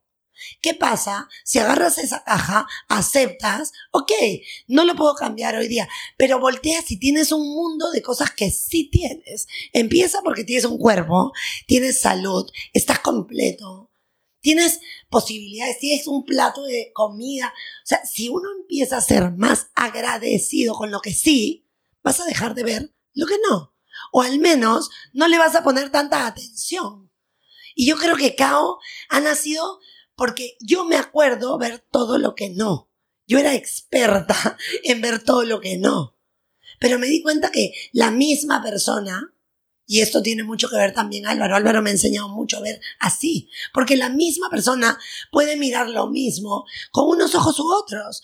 Y lo digo tan simple como que tal vez creo que al yo haber tenido tantas cosas en mi vida solucionadas, no aprendí a mirar que hay un mundo de posibilidades cuando yo me encuentro gente como él, que tal vez no tuvo la vida solucionada, pero que solo creyó que hay cosas que quiere, cosas que puede, y no miró lo que, no, no, no vas a poder esto, no vas a poder. Volteó a mirar lo que sí, yo quiero eso.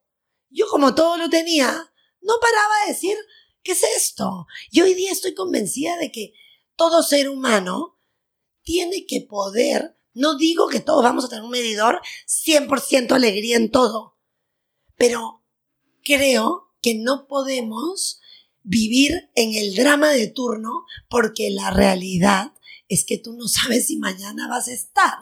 ¿Cómo te quieres ir a dormir? Yo, todos los días, quiero irme a dormir diciendo, ¿qué fue lo lindo de mi día? Lo practico, ¿ah? Todas las noches. Cierro los ojos, ok. Puta, estoy estresada, esto me molestó, estoy triste. Sí. ¿Y ahora qué fue lo lindo de mi día? Y agradezco en un minuto, cerrando los ojos. Y te juro que me siento feliz. No quiere decir que toda mi vida es increíble. Entonces, ¿cuál es cuatro? Yo te cuento algo Deporte intenso. No, el número cuatro. ah, el número cuatro es actitud positiva. Aprender a mirar lo bonito. ¿Por qué no actitud de gracias? Actitud, al fin, es que lo que pasa es que todo cao es agradecimiento. Pero es que cuando yo te digo además actitud positiva, es de agradecimiento, porque otra vez, me voy para atrás y es cómo vas a aprender a sentirte en positivo y feliz. Yo no creo que es a largo plazo. Yo creo que todos los días tenemos el deber para con nosotros, no para con nadie, de encontrar qué hay de positivo hoy día que me haga sonreír. Yo me quiero ir a dormir sonriendo. Porque si mañana no me despierto, quiero sentirme satisfecha de mi vida hoy día. Entonces, esa actitud positiva en verdad es de agradecimiento. Otra vez, como te digo, el propósito es contagiar a la gente de ganas de vivir en gratitud y feliz.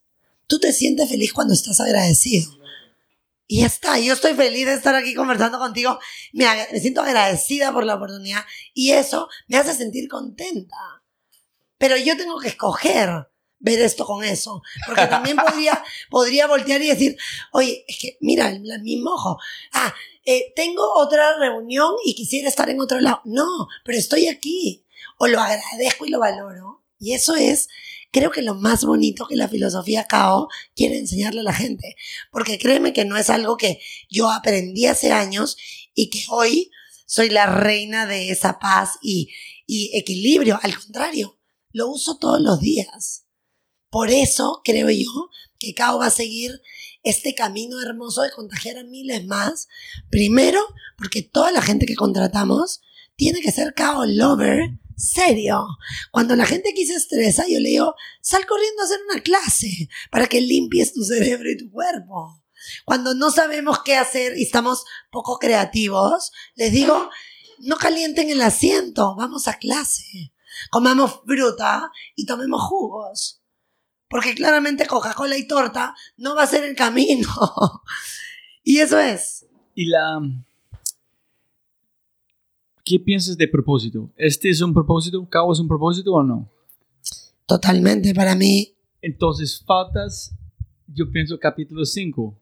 ¿Cuál es? Es- Segundo. yo no sé, pero tienes que, no sé si cuánto tiempo necesitan, pero alguien que va a tomar clases o este, este curso es ser un experimento de uno mismo, en pagar extra para tener una maestría en vida, en cómo buscar en probar cosas, cómo tomar notas, en usar esta energía para encontrar algo que de verdad ellos quieren. Entonces, en dos años después de energía, salen como vos, que no es cao, pero su propio cao. Total. Puede Y créeme que eso ya sucede. O sea, hoy día, Ah, 10 ok. años más tarde, no está escrito como forma. Es un proyecto, no por donde tú lo has llevado, que me ha dado ideas simpáticas, pero nosotros tenemos un proyecto de convertirnos en Wellness University desde ese lado, Ok. pero de forma de vivir, de ruta de donde vivir, no solo en el wellness del boxeo y el tal, pero adicional te cuento que, ¿qué crees que a mí me inspira todos los días a seguir creando este proyecto? La gente que viene acá. Como la guiamos con estos cuatro pilares, tanto porque en deporte, en conexión, en actitud, en alimentación, nosotros generamos contenido al respecto todo el tiempo. ¿Qué es lo que ha venido pasando? La gente cambia sus vidas, cambia trabajo, se vuelve emprendedores. No sabes la cantidad de gente que ha trabajado aquí que ahora es emprendedor. De productos, ponte, un chico justo ha dejado de trabajar hace poco porque ha desarrollado su producto vegano increíble y ahora lo vende increíble. Otra persona igual, otra persona igual. ¿Por qué? Porque queremos contagiarle a la gente de ganas de eso. Lo que me has dicho del experimento, créeme y espera que lo vas a encontrar pronto porque me fascina desde esa perspectiva. Pero ya pasa. Y eso es lo más lindo, que nos pasa porque de verdad creemos en esto.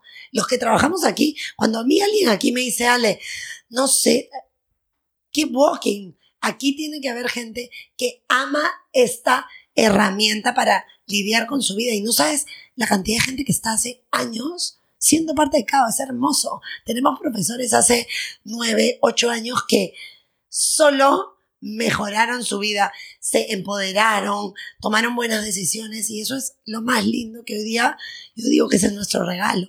Estar impactando socialmente al nivel de, no solo en la parte deportiva, porque la clase es increíble, pero es una clase. Es cómo tratamos de llevarte información con los newsletters, escribimos, todo el contenido que te damos, ¿no? La filosofía.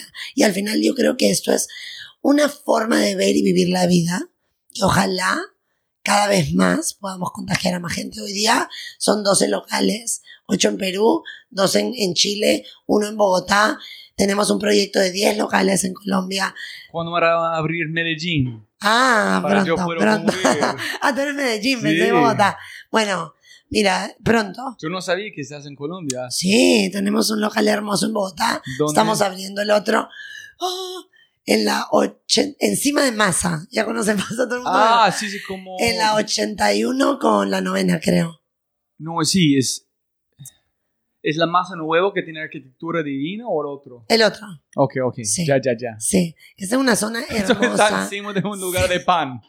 Sí, no, además, hago las clases, me estoy yendo el viernes a Bogotá, hago las clases en la mañanita y, yo soy además, las cosas que más me han costado quitar de mi vida un poco es el pan, porque digo que es una delicia, pero a mí me atonta. El pan me da Sí. sueño eh, y no suma mucho nutricionalmente, pero cada vez que estoy dictando las clases en la mañana entra este olor a pan y yo, vamos, es un reto y nos divertimos mucho, la verdad. Tenía que ser divertido. Hay tres cosas que digo que en la vida cada tienen que pasar. Uno es que sea divertido. Creo que cuando uno encuentra una forma divertida de, de encontrar respuestas, eh, todo es más bonito. La vida ya es suficientemente seria. Tratamos de meterle un poco de, de diversión, de emoción. Tiene que haber challenge y tiene que haber mensaje bonito. Nuestros profesores, por ejemplo, no se capacitan solo en técnica. Se capacitan, los capacitamos en motivación, coaching, todo lo que sea comunicación para poder lograr llegar a la gente y conectar más con su, con su corazón, ¿no? Y con darle ganas al mundo de vivir bonito. Chévere, chévere. Y es, es de que, mira, yo pienso que una validación de una cultura es cuando la gente vive después. Es decir, yo todavía me siento que trabajo por Apple. De Apple los cinco años y todavía me Total. siento parte de Apple. Hermoso. El otro es como tú dijiste, después de Apple yo no puedo vender algo que yo no creo. Total, Es como es imposible. Yo Total. intenté vender, es imposible. total. Es como tú dijiste, es- es- para mí yo fue, nunca he pensado que puede ser un tipping point. Tratar de vender algo que no te gusta puede motivar a hacer algo diferente en su vida. Es, es imposible para mí después de Apple vender algo que yo no 100% van a sangrar por ese. No. Pero ahí hay un punto importante. Tú lo descubriste, yo también lo descubrí, pero hay un punto, y es algo que Cao le dice a la gente. Nadie se va a enamorar de tu vida, solo tú. O sea, si tú esperas que se ena- enamórate de tu vida. ¿Qué estás haciendo hoy día para enamorarte de tu vida? Si alguien, cuando a mí la gente viene y me dice, es que no aguanto mi trabajo, le digo, ¿qué te pasa? ¿Y qué haces ahí? Ni que no hubiera un millón de trabajos. O sea, no podemos vivir como, ah, no, no me gusta y, y mi pareja, o sea, enamórate de tu vida. Esa lista que te dije que hago todos los días y que te haría de, de mi esposo, lo mismo. Enamórate de tu vida, pero esa es tu responsabilidad. Y Cao quiere invitar a la gente a enamorarse de su vida. Porque si no quieres estar con tu esposo, con no sé qué, o con tu trabajo, pues sal de ahí. Pero si es que entiendes que la vida es difícil y siempre es con altibajos, enamórate de tu vida. Esa es tu responsabilidad. Eso es. En verdad. Hay, mira, hay dos, antes de llegar a la el alimentación. El uno es, ¿has visto el video de Terranos o el libro de, de Bad Blood? No. Fue una muchacha en Silicon Valley que arrancó una empresa que fue de hacer test de sangre, pero por un gotica. Pero la máquina no funcionó muy bien, pero ella empezó a echar como vender mentiras, siguiendo, siguiendo, hasta la empresa fue, tuvo una valoración de 10 billones de dólares. La gente más grande y brillante invirtiendo en todo fue hecho de una mentira con mercadeo. Me ella vendiendo algo que Me mato. Tienes que, de- para, para vos como de hasta su voz cambió la forma que habló. Me muero. De a Tiene- todo lo es- opuesto. El libro claro. es, es- aquí listo, este es otro. Otro es, a un nombre se llama AJ Jacobs, que tiene, él hace una investigación a la profundidad que tú no puedes imaginar. Uno fue investigar la Biblia, en vi- están viviendo como Jesús por un año. Pero una cosa ya fue, es él aprendió en un parte decir gracias a todo. Es gracias que es- eh, eh, fue obligatorio. Gracias que la puerta funciona. Todo. Gracias que yo puedo caminar. Total. Y después de ese hizo un libro que se llama Mil Gracias. En él tomar la ruta de un taza de café hasta la gente que hizo la, la carrera para llevarlo, hasta el piloto que voló, hasta la persona que sembró, hasta el Obvio. que compró la finca. Y fue un libro de 160 páginas solamente diciendo gracias por una taza de café. Hermoso. entonces, Me es, encanta. es poder Total. todas las cosas que funcionan cada día. Pero es que, otra vez, ¿qué pasa en la vida? ¿Por qué las cosas no funcionan? O sea, si yo vengo aquí y en vez de decir gracias, me estoy quejando, ¿sabes qué es lo peor? Que así como lo bonito se contagia, nosotros podemos hoy día contagiarnos de algo bonito y de ganas, también lo malo se contagia y se contagia peor. Entonces, si yo voy a un sitio y me quejo, con alguien y esa persona va y se queja y se queja, se hacen cadenas de drama y de mal humor y de pesadilla que en verdad uno tiene que escoger. Yo escojo hoy día vivir en gratitud. Yo escojo hoy día rodearme de gente que quiere abrazar, que quiere vivir bonito y mi máxima misión en este proyecto es contagiar a la gente de eso. Porque todos venimos de nuestros rollos. A mí el que me diga, no, es que tú no sabes lo que a mí, créeme que yo también tengo para contarte un libro de cosas tristes. Pero decido mirar al otro lado, sonreír. O sea, ¿a cuánta gente en tu vida tú le puedes cambiar el día solo sonriendo? Yo siempre digo, yo vivo acá a tres cuadras. Por ahora en mi oficina tengo la suerte que esté tan cerca. Cuando yo dejo mi carro en la casa y luego vengo caminando, porque me voy a dictar clases por todos los locales o a reuniones. Pero cuando puedo vengo caminando. Y hay un café en la esquina de mi casa, que hay un señor que cuida afuera del café, que siempre está ahí parado. Y yo paso, y la vez pasada me pasaba que voy caminando y veo al señor como emocionadísimo mirándome y me llamó la atención y yo, hola, le digo, todo bien. Y me dice, señorita, yo le tengo que decir que en verdad no veo las horas, no la había visto hace unos días, no veo las horas de que pase, porque usted realmente es la única persona que me sonríe y me mira tan contenta. La gente pasa frente a mí como si yo fuera la pared del local. Y la verdad es que me hace mucha ilusión. Y para mí eso es el resultado de que claramente todos contagiamos hasta la expresión que tenemos. Si tú hubieras venido con tu cara de palo malhumorado porque el tráfico no te gustó, créeme que yo no estaría tan contenta ahorita porque se contagia. Entonces, si todos somos conscientes del impacto de una sonrisa, de un abrazo, de decir gracias, para mí lo más lindo que hay en mi oficina es que nos abrazamos, nos saludamos todos los días. ¿Cuánta gente va a trabajar y es como que, ay, te veo todos los días, no te abrazo?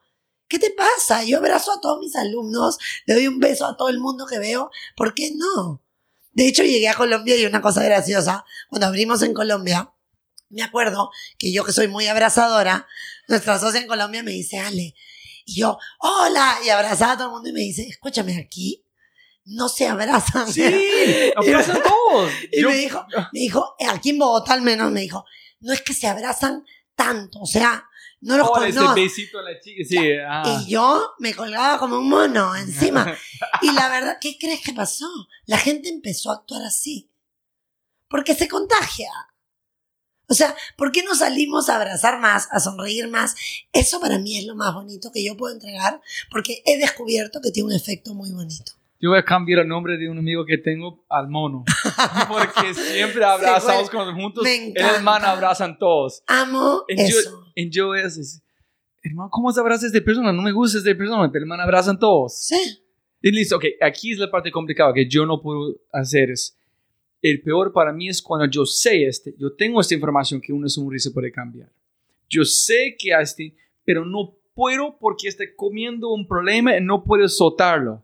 Este es cuando estoy más frustrado, cuando yo sé que puedo, pero no soy capaz. Ya, pero ahí yo te diría, a ver, primero, tú mismo me lo has dicho, cinco respiraciones te pueden cambiar la vida. yo le digo a la gente, recuerda las herramientas que te enseñamos en clase o donde fuera, en cada en el newsletter. Yo voy tratando de compartir esas herramientas todo el tiempo con un equipo hermoso. Entonces, si tú quieres, te quedas en tu drama y me cuentas que lo triste que estás, pero anda, respira. Busca una esquina, anda al baño, respira, cierra los ojos y quiero impactar bonito, porque otra vez, yo sí quiero poder mejorar el día de alguien. A mí eso le ha sentido a mi vida, no solo porque yo quiero mi vida así. Oye, Qué bonito, puedo tener mil problemas, pero puedo hacer que una persona que hoy día está molesta o triste cambie su energía. Y eso me emociona. Pero practico yo también separar. Voy, cuando estoy angustiada, estresada y molesta, encuentro mi espacio. Otra vez, ese lado medio egoísta. Un ratito necesito mi espacio.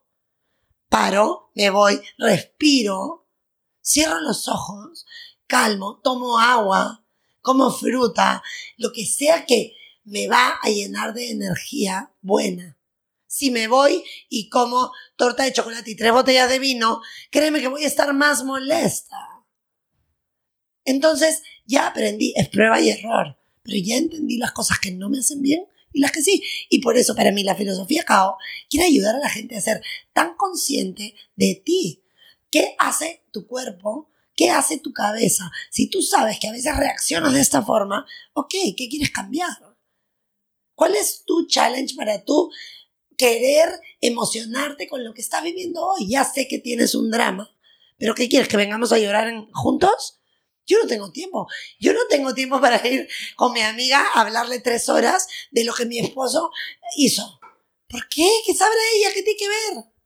Entonces, ¿cuándo, hasta qué punto queremos seguir profundizando en la herida de las cosas y no dándonos cuenta que somos un punto en este universo y que en verdad más vale que no hagamos un dramón de todo? Porque cuando tú estás tan molesto que no quieres sonreír, hay un punto en tu vida que estás haciendo un dramón en tu cabeza. Estás como, no, es que esto que me está pasando, estás vivo.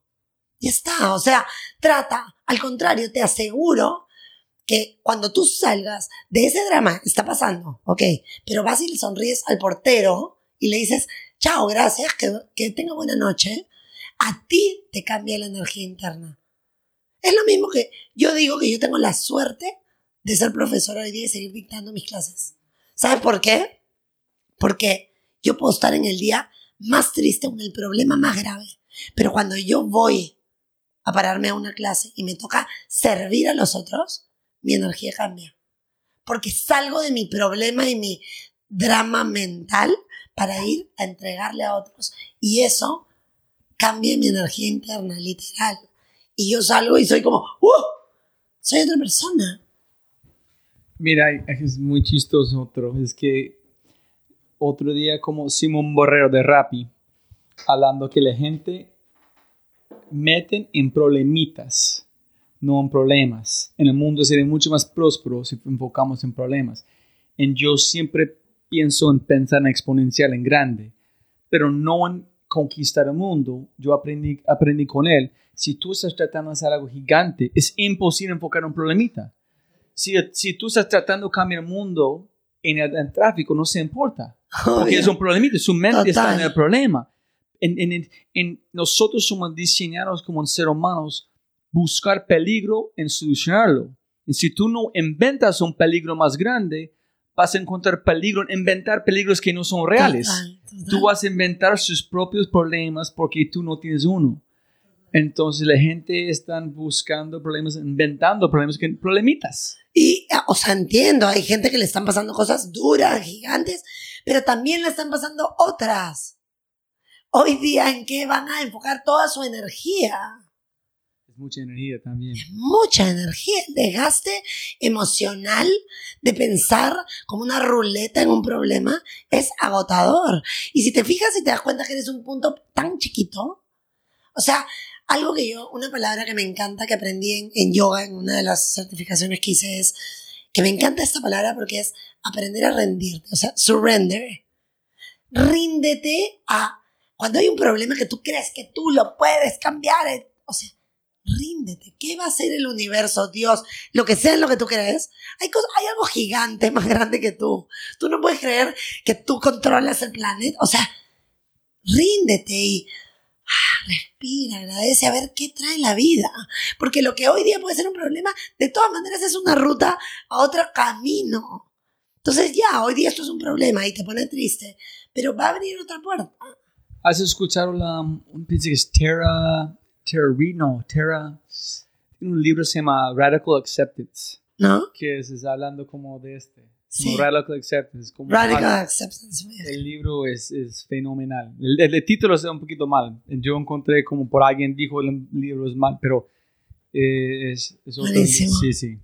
Y la, Bueno, en donde mo- vamos con la comida, es un, hay un hombre en, en Colombia, no sé si conoces Tehatsu, ¿no? la marca, hay una marca. Ah, sí, el té. Es como él es colombiano, en él menciona el libro de, um, se llama Grain Brain, es de donde empecé. En allá yo conecté, porque ese libro habla de la creatividad, y si tu cerebro está comiendo mal, no puede ser más. Entonces, para mí fue, uy, Entonces yo fui en la keto diet, no está comiendo nada de carbohidratos, mucho carne, pero allá empecé en este como crisis cuando empecé más consciente del ambiente, sí, yo no quiero matar más animales, yo no quiero ser parte del, del daño al planeta. Es que no, es que no me, no me gusta, es que de verdad cuando yo pienso matando a un animal, solamente es, hay otras opciones. Entonces, ay, güey, pucha, ¿qué voy a hacer? Entonces yo empecé como comer vegano, vegetariano, sé, pero no me gusta ese tampoco, no sé qué voy a hacer. Pero hay un hombre que se llama Mateo Jaca, que tiene una empresa Matelsa en Colombia, que de ropa, en toda la empresa es vegano. Es como ellos, ellos tienen cocina, en él dijo, ese es donde cambia mi chip por todo, es un lombriz, un tigre, una cebra, un elefante, que come es todo. Y nosotros comemos un semáforo de fan. Es mal. Y dices, y ya explicó, él arrancó su propio colegio para su hija, porque fue a unos colegios, en uno llegó, y la profesora tiene una gaseosa. Dice, ¿cómo es posible que ellos van a estar aquí al almuerzo, tomar esta gaseosa, su azúcar va subiendo, bajar, en llegar, en enseñar a mi hija con esta emoción? No. El otro colegio, la chica está fumando afuera. ¿Cómo es posible si una hija va a este, ese es el profesor? No, entonces inventó su propio colegio. Pero además es muy radical, ¿en qué me gusta este? Y yo empecé a pensar en innovación en creatividad, donde yo soy un consultor, cada taller, ¿qué pasan? Dulces, que es el refrigerio. Total, galletas, para llorar. Que comen en la, papas, carne. ¿En cómo tú vas a esperar a esta gente entregar ideas cuando dormir? Totalmente. Estamos Entonces es alineados. donde me voy con las alimentaciones. ¿Cómo es posible que en cada charla de emprendimiento, de cualquier innovación, no hay nadie diciendo, oye, si tú quieres innovar, tienes que comer bien? Es, es, es, Es, es, inédito. nadie Te lo- hablan de... nadie habla de eso y podemos empezar. Sí, pero A la gente no le gusta No. escucharlo porque están allá con su gaseosa. Sí. Mira, yo te digo, cada vez que yo hago algo corporativo, lo primero que digo es qué vas a darle de comer a la gente. Así sea que a mí me llevas a una hora. Quiero saber en ese evento qué va a comer la gente. Porque el mundo hoy día no asocia a la alimentación con tus procesos creativos y de desempeño. Y yo te digo, el día que yo tengo que venir a crear y solucionar algo muy gordo, ¿sabes qué hago? Solo tomo jugos. Porque el jugo ni siquiera tiene la media hora de proceso digestivo. Yo tomo un día de jugos y ¡pum! soy un avión. Escribo todos mis newsletters, todo. ¿Por qué? ¿Sabes por qué es? Porque mi sistema no está gastando energía en procesar nada. Pero es azúcar. Eh, y, pero es azúcar buena. Pero que- ah, ok. Es está- azúcar buena, esa es la que- diferencia. Come pan y es azúcar que no suma. Carbohidrato que no suma. Come fruta y es azúcar buena. Es vida. Es energía. Tienes tantas células vivas adentro que si tú no le das vida a tu organismo, ¿por qué crees que tú vas a sacar creatividad y, e ideas inteligentes? Entonces, yo creo que el tema que has planteado vamos a trabajar ello, no puede ser, porque ¿qué pasa? El emprendedor hoy día, que se están haciendo cosas alucinantes en el mundo, pero es muy interesante meter la alimentación. ¿Por qué? Porque sí tiene todo que ver en tú, pero otra vez, si yo enciendo un auto durante media, 30 horas, perdón, ¿qué pasa con el motor? Es por lógica La gente no piensa en esto. no piensa. Y yo digo, creo también que hay un tema pues súper importante, todos estos videos y todas estas cosas de Food Matters y etcétera, etcétera. ¿Qué pasa? Es obvio que al sistema no le interesa que la gente quiera cambiar los patrones de comportamiento. Es obvio que todas las empresas gigantes del mundo al respecto de alimentos estarían un poco en problemas. Entonces, eso ya se sabe. Esa es una de las razones por las que el tema se va tapando. Pero por otro lado, al final, ¿qué hago yo con Cao? Y eso es interesante, tanto ha salido hoy día la palabra experimento. Nosotros en Cao invitamos a la gente a experimentar con la comida. Yo no te digo, deja las carnes, deja los lácteos, deja no sé qué. Escoge o carnes o lácteos o esto para empezar a transicionar y probar. Porque si tú te comes tres kilos de carne y te sientes el más creativo, feliz, yo te puedo dar razones fisiológicas por las que no funcionas de la mejor manera. Te puedo dar razones psicológicas por las que el ser humano no ha sido creado para comer las cantidades de cosas que comemos y también te puedo dar razones emocionales por las que la comida en determinado momento, la azúcar refinada no te hace bien, pues. O sea, comer tortas cuando estás triste, que va a ser lo mismo que has dicho de la Coca-Cola. Un subidón y al minuto un bajadón que vas a ver lo doblemente triste que estás, ¿no? Pero cada ser humano tiene que encontrar su forma. Nosotros decimos, conviértete en tu propio científico con la comida. Pero si hoy día no te sientes a tope, porque yo digo, si tú te sientes increíble, haz lo que estás haciendo. Pero otra vez, Einstein, ¿no? O sea, loco es aquel que hace recurrentemente lo mismo y espera algo distinto. Hay gente que viene y me dice, Ale, es que no sé qué pasa, estoy atorado. ¿Ya qué comes? Ay, ¿qué tiene que ver? Dime qué comes. Ok, me lo encuentro el mes. Ale, estoy atorado. ¿Qué comes? Ay, lo mismo. Bueno, prueba. Yo, yo como en justo estoy armando una consultoría con dos amigos y yo dije, ellos tenemos que tener control. Es decir, en cada sesión que hacemos tenemos que tener control de la comida. Total. No podemos servir pastas en el almuerzo. Total. No podemos servir galletas en Total. azúcar. Prohibido gaseosas de Increíble. Te felicito. Yo no sé cómo... ¿Cómo van a reaccionar? Pero yo en, en más es, hijo puta, también tengo que pensar respirar. Tengo Sí. que arrancar al día en dos, tres puntos. De, Total. Pero yo no sé cómo venderlo, que no sé, siempre decir, ¡uh, espiritual! Llévame. Listo. Llévame yo. Escúchame, me fascina. Y Listo. yo además, yo digo que mi próxima meta, yo Ale, es, más allá de que Cao siga creciendo como está creciendo, yo quiero ir por el mundo a enseñar todas estas cosas, porque en verdad siento que esta filosofía se tiene que llevar más. O sea, mi plan en el siguiente año es poder viajar y conocer, porque es gracioso que haya desaparecido todo aquí hoy día randomly de esa llamada y de ese contacto. O sea, nada pasa por casualidad, obviamente, pero yo creo que es eso, hay que buscar unir fuerzas, gente que tenga expertices, que quieran ayudar a transformar personas y, y unirnos, porque al final de eso se trata. Yo hago talleres happiness donde abarco todos estos cuatro pilares y la gente empieza un día y sale trans, es otro ser humano.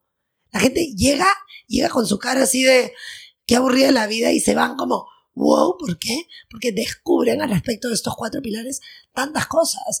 Y la verdad es que hay un mundo por enseñar y creo yo, te digo esto que me has contado que gracioso que quieres hacer en tus talleres con la comida. Claro, hay que hacerlo, hay que saber por qué, hay que saber explicarlo. Por eso digo, unamos fuerzas la gente que tenemos esas ganas, porque no hay.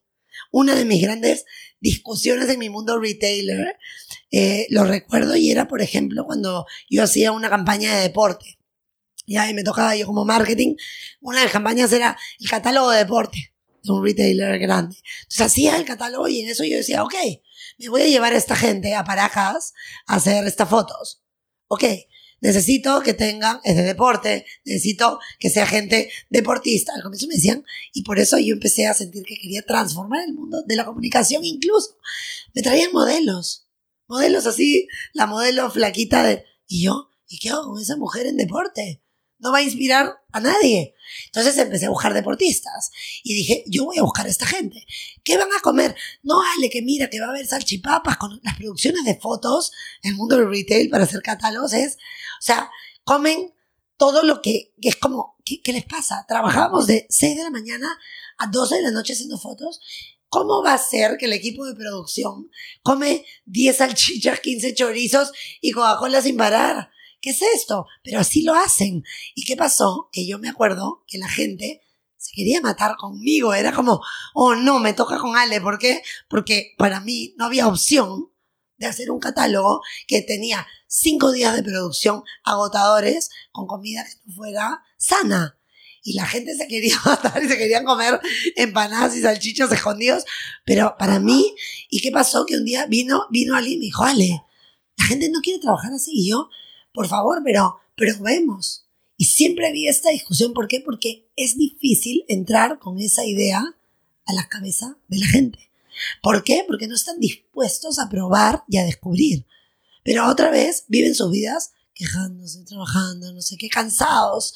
No hay tiempo para vivir cansado, pues. Yo intento de, no sé si funciona con la gente, yo digo como inspiración para innovación, tiene que ser alguien como Messi o un ciclista. Yo digo, Obvio. Messi, imagínense Messi, un día antes peleando con su esposa, comiendo tres empanadas, dos como botellas de Pepsi y durmiendo tres horas. Nunca. El man es una máquina y tiene que cuidar de máquina. Total. Y es igual de innovación. Si tú quieres innovar al nivel más alto, tienes que hacer todo posible, dormir bien, psicológicamente bien, bien, pero la gente no piensa. Equilibrio. Piensa que son dos cosas completamente diferentes. Total. Y eso es lo lindo que tienen nuestros trabajos.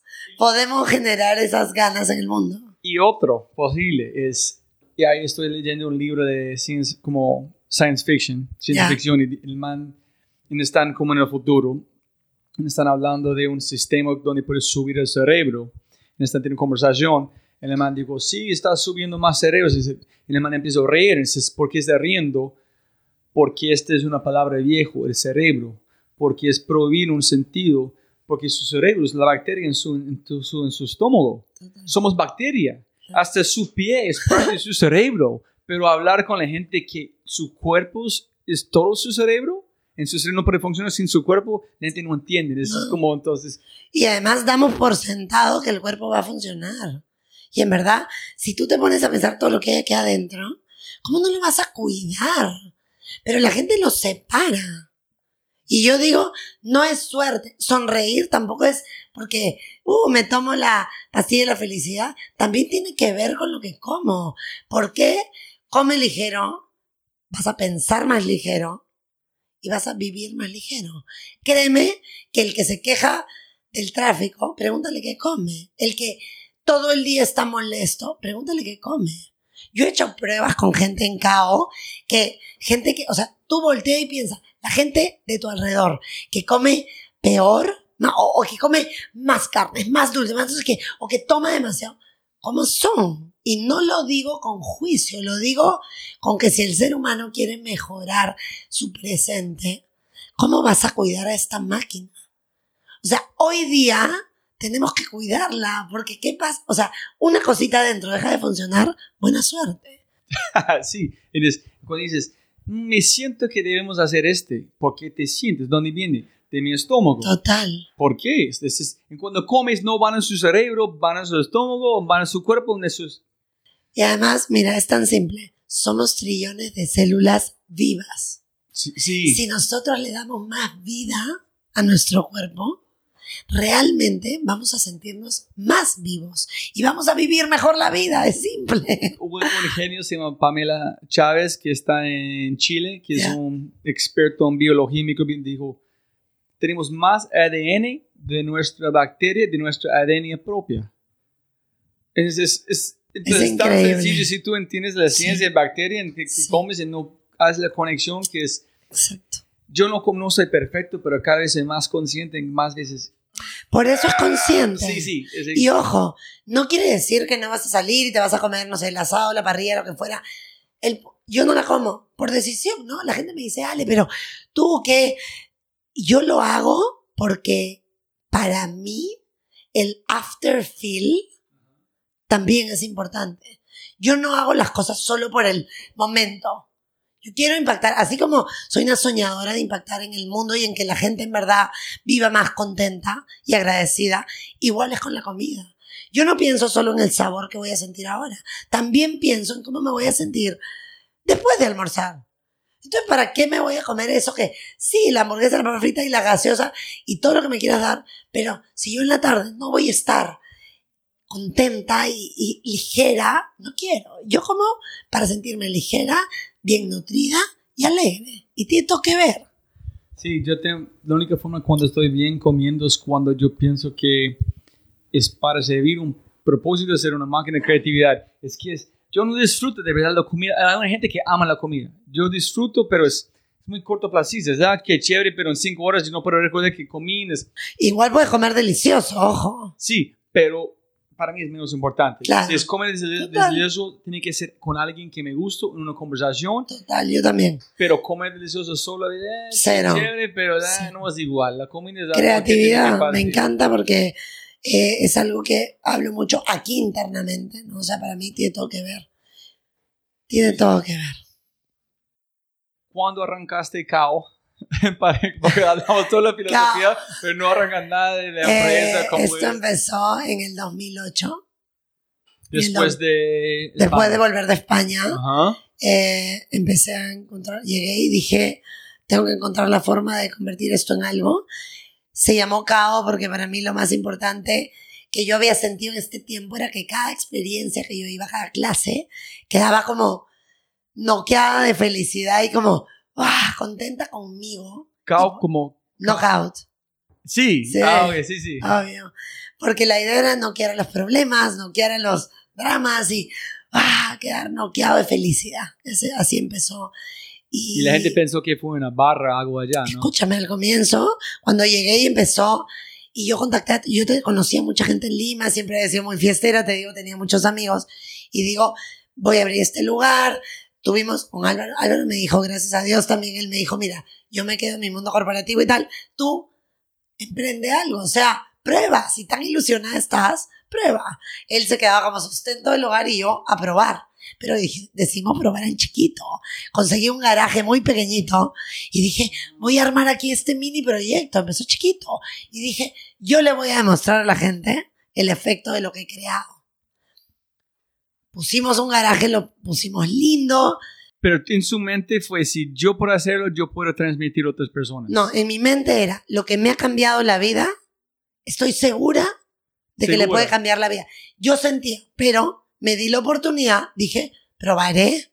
Si no funciona, con las mismas tengo un lindo currículum y me voy a buscar otra cosa. Pero dije, vamos a probar. ¿Qué hice? Armé toda la idea, busqué el local, encontramos un garaje pequeñito en Miraflores y dije, aquí será. Y mandé un mail a todos mis amigos y les dije, señores, los invito a probar esto. Voy a hacer una semana de prueba. Y yo dije, así como para mí todo este aprendizaje había sido experimental, yo dije, una semana vengan todos a probar. La gente me contestaba y me decía, Ale, ¿de qué? ¿Es un bar? Pensaban que era una discoteca porque ellos me conocían del pasado. Y era como, En el mío no fue como eh, intenso, alimentación. al comienzo solo fue, quiero que prueben algo que he creado para entrenar al cuerpo y a la cabeza. Y la gente, ¿de qué hablas? Y yo, solo vengan a probar. Abrimos un día, abrí, hice clases toda la semana. ¿Quién hizo las clases? Yo sola en la mañana, al mediodía y por la noche. Tres veces al día, yo hacía las Los clases. cuatro. To- De, de boxeo, de todo. Es que todo es una hora de clase, fusionado. Ah, yo no sabía. Everything happens en una hora. En serio. Practicidad Ah, y falta de tiempo que tenemos los seres humanos. yo, pues, ah, Ah. yo no sé. ¿Por qué no dices eso Es- en nada de publicidad? Eh, en nada. Cao, pensé, es una hijo de pucha, fusión. entonces, lunes es que boxeo, No. martes es eso. es una fusión de estas cuatro disciplinas contagiadas de esta filosofía. 25, 25, Box, 25, 20, bootcamp, arte marcial y yoga. No, 20, 20, 20, 20. depende. Hay días que es más boxeado, hay días que es más bootcampero, hay, pero en todas las clases tienes, Yo no vi este ningún video Ah. ni parte. Que créeme que en eso estamos trabajando, para que se entienda Ay, mejor. Sí, Es una fusión. ¿Por qué? Porque el ser humano no tiene tiempo. Porque queremos que sea integral tu trabajo todos los días. Yo no quiero que tú solo trabajes la parte de agilidad. No. Todos los días trabajo contigo cada parte de tu cuerpo y todo tu cerebro. La secuencia es siempre igual. No, varía. So, a veces- Creatividad a la vena. So, a, a- a veces, a veces arrancas con yoga y terminas con boxeo. Trato de que el yoga siempre esté más al final. Hay clases que son mucho yoga y poquito de lo otro, que le llamamos soul. Porque hay gente que entra por el lado más yin y hay gente que entra por el lado más yang. Entonces, hemos separado y hemos hecho las clases. Cao, ah, fiesta, liberación, energía en la vena. Y como dijimos, tanta gente que quiere ir más tranqui por el lado del yoga, inventamos soul yoga. Entonces dijimos, hay dos Pero caminos. soy yo que tiene los cuatro. Tiene los cuatro. Como no vea una patada, karate quito algo, me muero. Tiene que haber algo. Entonces, ¿qué pasó? Que en esta creación la gente pues entra más yin, pero después dice, oye, ¿qué hay allá? Y nosotros le contamos al mundo. O sea, si tú eres un ser humano yin yang, tienes que trabajar a ambos lados. Tú quieres liberar, ah, pero el estado en el que quieres vivir es el estado soul. Yo quiero estar en paz para no aturdirme con la vida. Pues arrancas con este. Arranqué con esto. Una semana. Invité a todos mis amigos así, todo Lima. ¿Cuántos llegaron? Llegaron 100 personas en una semana. Una semana. ¿Cu- ¿100 cada día? No, bueno, fuera, 100 en una semana. Todo. Escúchame, So, ok. toda la semana hice clases sin parar y llegaron 100. De los Son 100, personas diferentes de cada día. diferentes cada día. De los 100, yo dije, a las personas que en realidad les haya gustado esto, yo les voy a regalar un mes de entrenamiento. A los que hayan dicho, "Mm, me gusta. ¿Y sabes cuántos fueron? 10. 10 personas dijeron, quiero probar, me ha gustado. Ok, un mes. A las 10 les dije, Oye, eh, ¿Esos 10 fue gente que ya han hecho gimnasios en otras cosas? ¿O fue gente algunos que... sí, otros no. Ok, eso no fue un grupo No fue- particular. no. Ok, ok, listo. gente diferente, 10 me dijeron, me gusta, ¿qué hacemos? Y yo les dije, yo te regalo un mes. Si tú sientes lo que yo creo que esto te tiene que hacer sentir, porque no lo sé, yo creo que te voy a transmitir todo lo que a mí me ha cambiado. Vamos a ver, un mes. Si quieres, después te pongo un precio. Si no, olvídate, esto es un regalo. Y entrené a 10 personas un mes. Y de los 10, cuatro dijeron, me siento increíble. Los otros 10, han- los otros 6 sí. Los no, los otros seis dijeron, pero ellos gracias. salieron antes de No, terminar. no quiero entrenar, tu, no quiero tu entrenamiento. Me gustó el mes. Fueron, So, paro- Fueron. pasaron por la mes. no fueron todos los días, tal vez fueron cayendo un poco, Los pero cuatro sí. los cuatro sí. Y pasó el mes y dijeron, quiero. Y yo dije, ok. Y yo dije, iré viendo qué pasa. No tenía un proyecto. Yo no hice el típico emprendimiento que tienes que hacer, el megaproyecto. Cero. Yo quería compartirle a la gente lo que me cambió la vida. Yo no sabía que iba a hacer esto. Yo solo quería contagiar para ver qué efecto tenía a largo plazo en otros. Pero ¿qué pasó? Yo dije, vamos mes a mes. De esos cuatro, tres me dijeron, ¿cuánto cuesta el mes? Y yo ya había hecho mis precios, todo, tenía listo, pues no. Un mes. Pero pasó algo, que una persona del cuarto, uno de mis mejores amigos de la vida, me dice, ok, Ale, me ha encantado. Quiero pagar seis meses. Y yo, pues yo ni siquiera había pensado en un precio para seis meses. Un momentito, voy a hablar con Gato. Salí corriendo. Gato, ¿qué le digo? Y me dijo, ya está, vaya. Entonces me di cuenta que yo tenía un compromiso por seis meses Ay, súper. de empezar a encontrar gente como fuera. Y así empezó. Pero ¿cómo encontraste? Yo tomé la decisión de que si yo había dejado ese mundo del marketing de esa forma rara, de, de, de tratar de vender cosas, dije, lo voy a vender solo experimental. Mi primer experimento, hablando de la palabra, va a ser boca a boca. Si esta gente tiene un efecto o no, lo que Dios quiera que me traiga. Y después de ellos empezaron los cuatro. Obviamente Álvaro, que siempre nos reímos de eso, él entra en la historia, ¿por qué? Porque él tenía que ir a trabajar a su oficina interno, en traje, pero tenía que tener un maletín obligado en el carro siempre. ¿Por qué? Porque si había uno de los cuatro alumnos que venía dos días seguidos solo, si no llegaban los otros, a mí me da vergüenza que ellos sepan que solo eran cuatro. Entonces yo lo llamaba y le decía a todos, hola chicos, ¿quién va a venir hoy? Y uno decía yo, y los demás no, y yo, Ato, al Ato le digo, corre. Y Álvaro venía de la oficina así, se quitaba el terno y se ponía.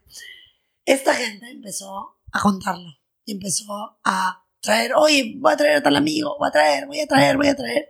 Y así empezó, boca a boca, Empezó Boca con boca. cuatro. con cuatro. Y un hombre que dijo seis Uno, sí. Sí, ¿qué pasaría si fue tres en área de seis meses? ¿Todavía estás aquí?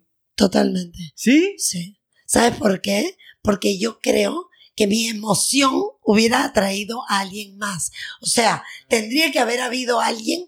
Él me ayudó porque además que lo hizo obviamente por ser mi amigo. No creo que le haya gustado tanto en ese momento en que era todavía algo. Con todo el cariño del mundo me ayudó. Pero yo creo que yo estaba tan segura del efecto que eso había tenido en mí que yo hoy día siento que igual hubiera salido a buscar. Creo. Porque lo que he aprendido en estos años, cuando me veo para atrás, en todos los problemas que he tenido al respecto, o sea, hemos perdido plata un montón, hemos perdido un local, hemos perdido miles de cosas, ha pasado de todo. En la vida del emprendimiento pasa. Pero a mí tú me dices, Ale, ¿por qué no te ha tumbado esas cosas? Hay gente que me dice, tú estás loca, ¿cómo no caíste de cara y dijiste, chao? Porque estoy convencida de que ese cambio se puede generar en más personas, porque yo lo he vivido. Pasé de ser una persona quejona y descontenta conmigo a realmente encontrar todos los días o buscar la forma de estar feliz. Y creo que eso se tiene que contagiar. Mira, hay dos, dos cosas muy interesantes. Eh, hace dos días cuando estaba en México hablando, una cosa que están llegando más y más, es más interesante, es ser terco o terca. Y pensar que qué tienes es real pero la misma cosa es la misma cosa que lleva a una destrucción o lleva a un éxito. Es, es, la misma cosa. Creer que tú tienes algo que todo el mundo quiere en llevarlo full hacia destrucción o contra todo hasta finalmente tener un éxito. Tú no sabes cuándo ni cómo. Es, es, es, muy bipolar que tienes que hacer un sentido. Lo que pasa es que otra vez, acuérdate que esta historia comienza con un camino de búsqueda de coherencia. Para mí ese mundo del marketing era incoherente, ¿no? Salir a vender esto y decir que es lindo cuando no lo es, para mí eso es incoherente. Yo cuando iba donde mis amigos y les decía, estoy bien, pero adentro me sentía mal, era incoherente. Entonces, mis ganas de ser coherente eran tan grandes que cada hoy día no es lo mismo que era cuando empezó hace 10 años. Ha ido siendo efervescente y migrando todo el tiempo hacia algo nuevo, algo nuevo. Pero lo más importante es que lo que es, lo que nunca cambió es la esencia. Querer sacar lo mejor de mí todos los días está en mí desde el día cero. Porque la gente todo el día se siente en caos cuando sale. Total. Y todo ser humano, en el fondo de su corazón, quiere tener una bonita vida. O sea, es una realidad. Entonces, mi compromiso no era que caos sea rígidamente lo mismo por todos los años. No, mi compromiso es que caos siga siendo efervescente y encontrando la ruta. Y si hoy día es la que tenemos y mañana va a cambiar, ya viví mil cosas que me han hecho volver a voltear el timón. Para eso contratamos gente apasionada de crear y de descubrir soluciones ante las cosas. Y me emociona crear te digo, yo quise empezar mi vida eh, profesional queriendo hacer publicidad. Yo quería crear, me encantaba la idea de crear. Entonces, para mí, no es nada, eh, no me preocupa.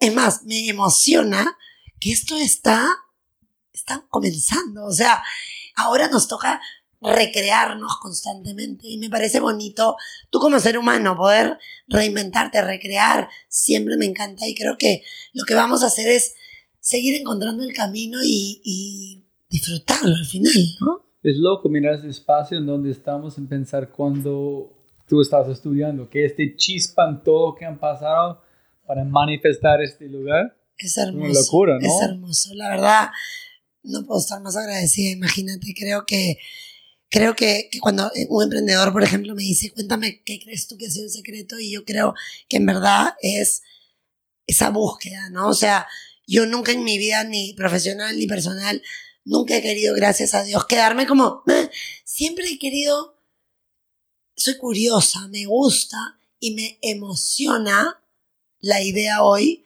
de encontrar una razón todos los días para emocionarme de mi vida. Y creo que eso se le puede contagiar a la gente mucho.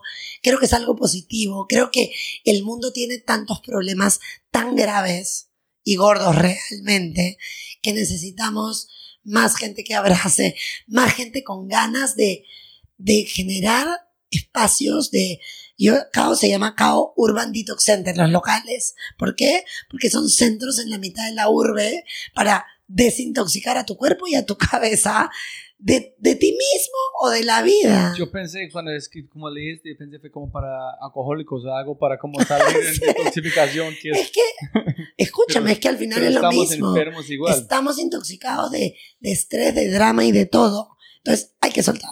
Mire, este es muy chistoso. Otra cosa muy chistosa, conectando los puntos. Tuvo un chef en este podcast se llama Pedro. Y es, se llama The Chef is Back. Y intentó como tomar su propia vida hasta el punto que sangrando en una, como en, en la, en la bathtub o como allá en el baño, en su, su exnovia llegó y encontró muchos problemas con el alcoholismo, etcétera, etcétera, como montaña rusa. Un chef fenomenal en España hasta perder todo. En Bogotá hasta perder todo. Argentina hasta perder todo. Todo con drogas. Pero finalmente tuvo un problema grave con su papá. Tengo un punto. Y en el final, final, cuando están pasando por tratamiento como de desde rehab, 40 días, en el psicólogo alguien dijo, oye, tú no puedes cambiar, su papá no es en tratamiento, tú eres, tú puedes cambiar, no puedes cambiar él. Tú la única persona que puede cambiar. En allá fue la chis, chispa. Él nunca pudo comunicar con su papá. En fin, dijo su papá, bueno, están peleando. En esa fue la última vez. Dijo, oye, ¿sabes? Somos iguales. Yo soy alcohólico. La gente me mira mal como una mierda que este. Pero tú eres un... Tú, tú como tu alcohol es trabajar. Tú eres adicto a trabajar. Somos iguales. en este fue la chispa que trabajar, como se me estoy diciendo, es como también la gente tiene este problema de trabajar tanto que necesitan gente como Kao para detoxificar Total. este trabajo. Es igual de una droga, es igual si no cómo manejas. Además que a veces estamos tanto en todo lo demás que otra vez te olvidas de ti mismo.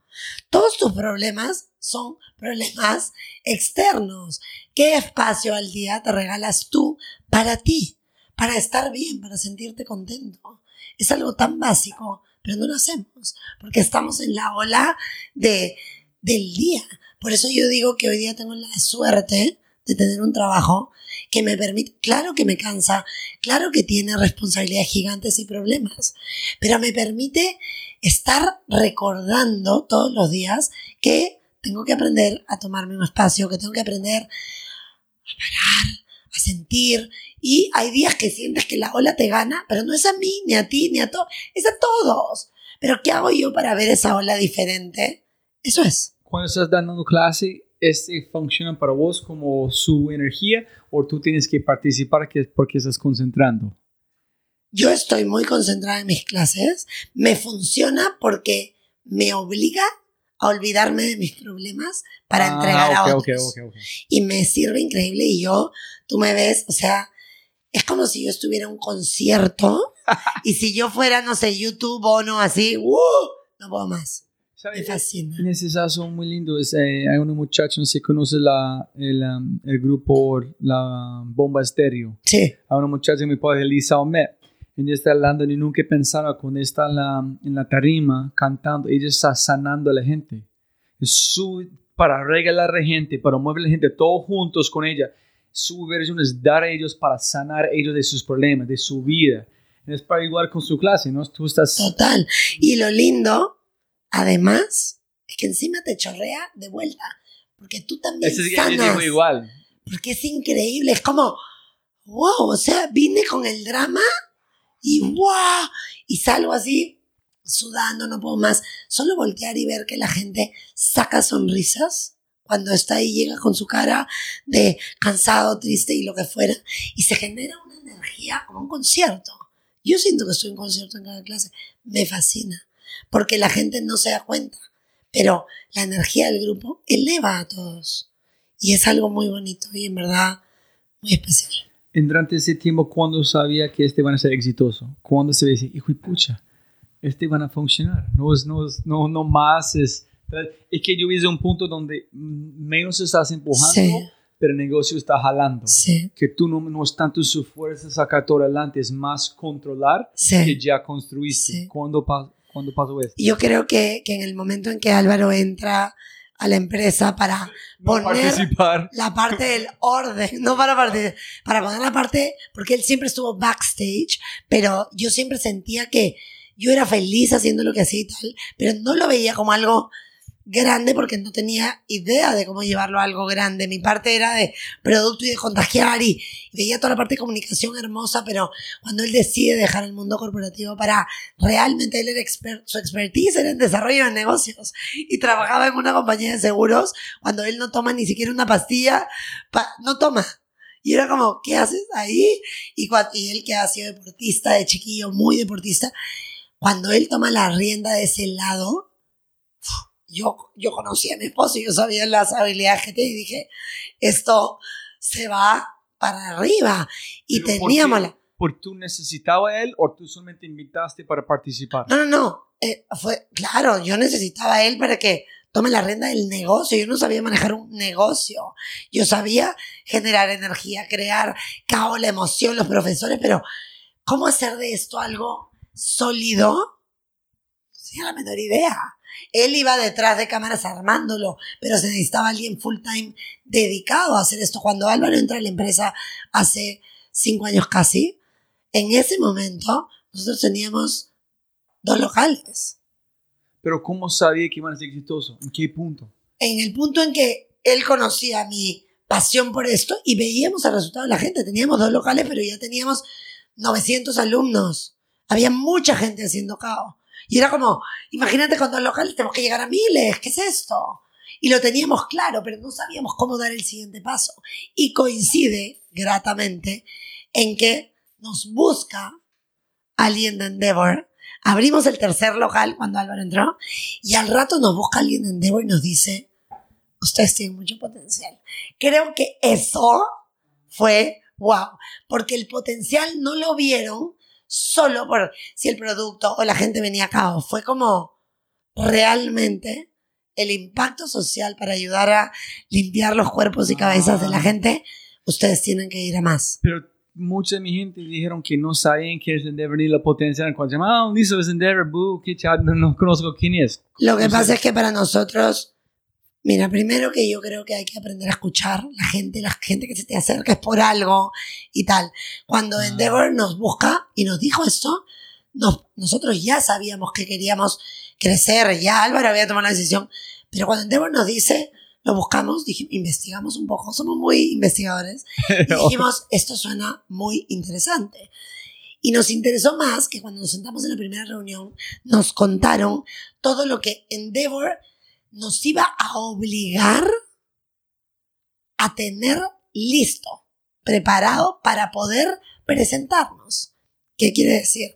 Cuando Álvaro, que es, en verdad es muy, muy capo, cuando Álvaro escucha que Endeavor nos pedía tanto orden, números, no sé qué, no sé qué, que era lo que nosotros queríamos armar para poder proyectar Gigante, nosotros fue como, esta es la oportunidad de construir la base, porque cuánta gente no quiere ni saber de Endeavor, emprendedores que yo conozco, ¿por qué? Porque se mueren de miedo de que saben que les van a empezar a pedir tantas cosas que les da flojera. Pero créeme que si algo yo no tengo y él tampoco es flojera, porque nos encanta la idea de crear algo que tenga mucho valor para la gente, a los dos, y eso está clarísimo. Entonces, ¿qué pasó? Que cuando Endeavor nos dijo, tendrían que armar todo esto, la mitad de cosas estaba y la otra mitad no estaba ni en ca. Y fue como, esta es la oportunidad. Vamos el a armar. problema, no más problemitas. Exacto. El problema. El problema. Y nos dedicamos casi un año a armar información alucinante, ocho meses creo que fueron. Y lo más lindo fue que dijimos, bueno, Álvaro siempre lo ha pensado, yo también soy bien en grande, pero yo nunca soñé tan en grande acá. ¿o? Y él sí. Él, todo grande. Todo grande. Y me acuerdo que con Endeavor, cuando Endeavor nos dijo, si se presentaran, vienen estas opciones y tal vez una aquí, una allá, una en Bali.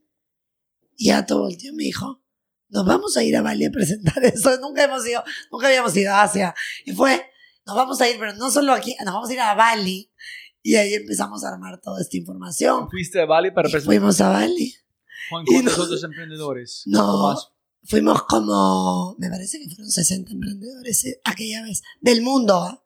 Ajá. Del mundo. De, de Perú no, de Perú fuimos, me parece que dos en ese momento. Y presentaste.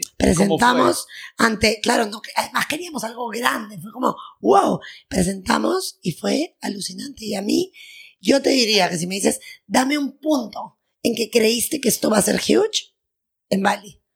Porque fuimos a Bali y la gente que fue, los que nos evaluaron, era gente que manejaba empresas es que- millonarias. O sea, no era como algo por aquí, no, era que manejaban cosas gigantes y dijimos, Dios mío, ¿y qué pasó? Que lo que nos emocionó, porque yo creo que entre los emprendedores tenemos que contagiarnos, fue que te juro, ay, yo me siento agradecidísima.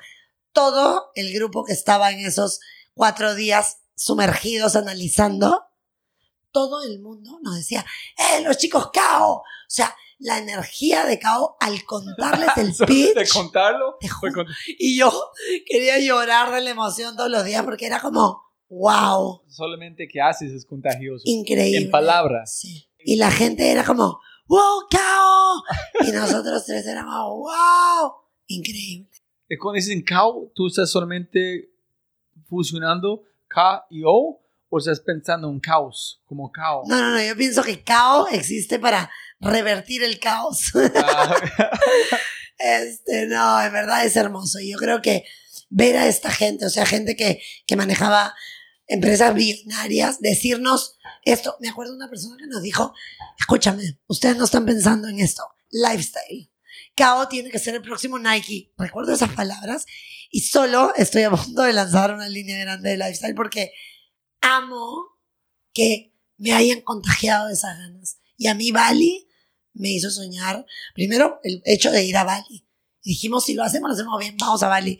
Y segundo, ver que emprendedores o gente que maneja a otros emprendedores y que ayuda, y también así como a varios le dijeron, no, gracias, chao, que hayan visto en nosotros eso, fue como, let's do it, ya está, ah, sí. total. Desde que yo he escuchado a todos, todos han dicho que la gente fue parte de su, su panel, fue como un hombre que maneja como tecnología de Amazon. Sí, Entonces, sí, entonces dijeron que ellos ayudaron a ellos mismos ver otra cosa que fue invisible. a ellos. Es absolutamente. que cuando tú llegas a un punto pensando en grande, tú necesitas gente de este nivel que pueda abrir el próximo portal exponencial o no. Tienes Y que rodear con Total, y así como me moría de pena de los que les dijeron que no, recibir esta y ellos tan emocionados con todo lo que cada podía hacer. Álvaro siempre lo dice, dice, nosotros llegamos a Bali pensando en crecer a nivel 10 y salimos de Bali porque nos hicieron que teníamos que crecer a nivel 100. Y fue como, wow. Y claro, para él un super challenge que le encanta porque le encanta ese lado.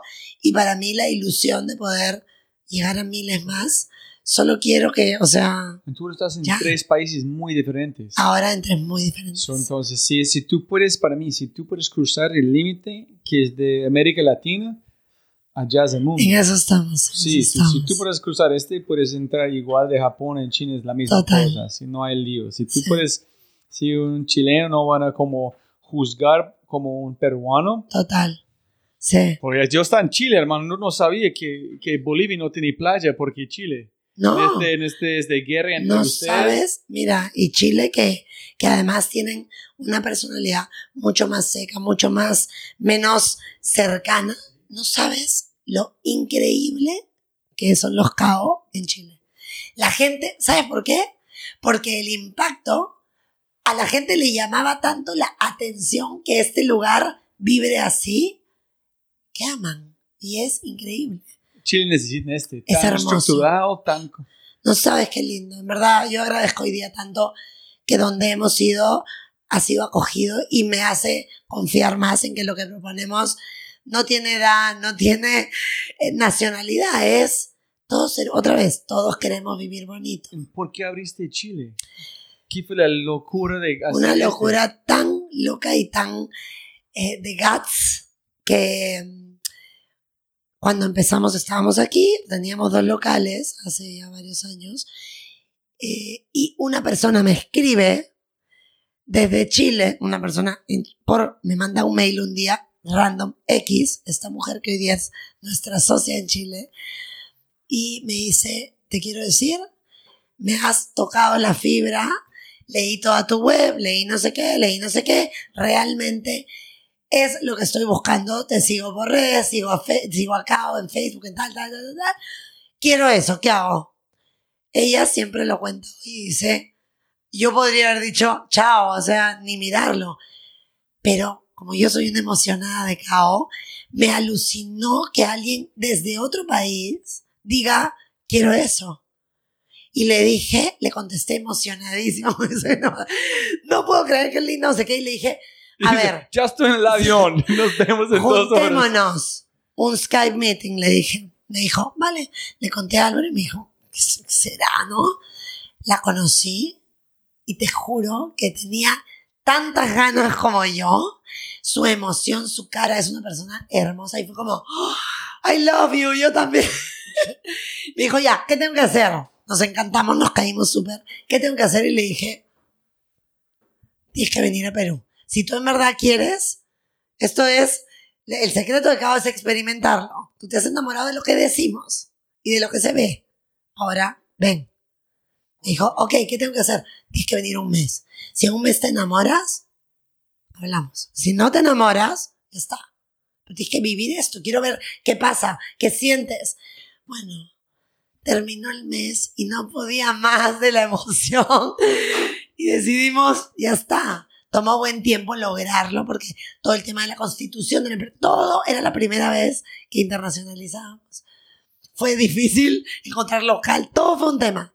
Pero lo logramos y hoy día es hermoso. La comunidad de Chile está en Santiago. bella en Santiago. ¿Dónde en Santiago? Dos locales, uno en Presidente Riesco Ujú. y otro en Casa Costanera, el mall chiquito, bonito. Sí, súper. Wow. Increíble. Impresionante. Y así fue. Así que, nada, muy bonito. ¿Y cuál es tu opinión de la palabra emprendedor, emprendedora? ¿Tú pensaste en cualquier momento que tú eres un emprendedor, emprendedora? ¿Nunca fue importante? Eh, nunca en mi vida fue como, en esa época creo que tampoco se hablaba mucho de emprendimiento, Nadie. nadie. Eh, te diría que para mí un emprendedor es alguien que sueña y que, es que sueña con compartir algo o con sacar algo adelante. Y para mí, esa pasión que yo tenía por contarle al mundo lo que yo sentía, que otros lo vivan, era más que el sueño de algo tan futuro, era las ganas de que otra gente pudiera mejorar como yo sentí que mi vida había mejorado. Para mí emprender eh, tiene que tener que ver con esa pasión que tú sientes con algo. No quiere decir que no hayan emprendimientos, no sé, a ti te puede provocar hacer lo que fuera, no sé, estuches de lentes y seguro te pueda funcionar, pero para mí emprendimiento tiene que tener tanta conexión con tu, con tu emoción y tu esencia que el resultado de todas maneras va a ser porque creo que si tú no estás enamorado de eso que quieres emprender, te van a tumbar los baches y las olas. Porque todo lo que yo hubiera pensado hace 10 años, créeme que ha cambiado demasiado. No puede haber un plan que tú creas que se va a respetar en el emprendimiento. Va a cambiar todo el día todo. Pero si estás tan enamorado de tu idea o de tu why, ¿por qué lo haces? Yo va a cambiar el producto seguro, va a seguir cambiando, va a cambiar un montón. Pero mi why no se va a borrar nunca. Y esas disciplinas no van a salir de mi cerebro nunca, porque mi sistema yo los tengo tatuado en mi corazón, porque me fascina. Me fascina la idea de lo que hago. Y creo que nuestra labor como cabo también es que el ser humano se enamore de su vida y de lo que hace. Por eso creo que emprendimiento tiene todo que ver con, con tu esencia y tu corazón. Porque solo así vas a aguantar, si no... Yo no soy un super fan de la palabra pasión, porque la forma en que la gente vomita en la palabra, pero ya como tengo una mejor definición, posiblemente es cuando tienes que comunicarlo, tienes que contar a la gente. Y la forma, ¿por qué tienes que contarlo? Es porque tienes el tatuaje en su corazón. Total. Si tú estás listo a tatuar algo en su corazón, allá tienes una pasión. Si no, no es una pasión, Exacto. es un interés. Es un interés. Y yo creo por eso, o sea, créeme que los primeros años de CAO, ¿tú crees que yo tenía idea de si la plata, que no me, o sea, no sabía, es como me decían, por favor, puedes ordenar quién pagó, quién no pagó. Era tanta las ganas y yo creo que, por un lado, tú solito te tienes que aprender a enamorar y generar esas ganas, pero es hermoso si entiendes por qué lo haces. Cuando alguien pierde el porqué de lo que hace, tiene que salir de ahí. Y cuando el punto de inflexión fue cuando fuiste a Bali, Sí. entonces ¿qué pensaste? Para este crecimiento y para llevarlo así, claro. ¿En dónde vas a como cuándo vas a abrir México o, o como los Estamos Estados en ello. O- Estamos, estamos analizando un par de opciones. Bueno, estamos analizando Brasil, estamos analizando México y Estados Unidos. Están las tres cosas. Estamos en una investigación paralela porque ya hemos tenido approaches con México, hemos tenido approaches con Estados Unidos, hemos tenido approach con Brasil.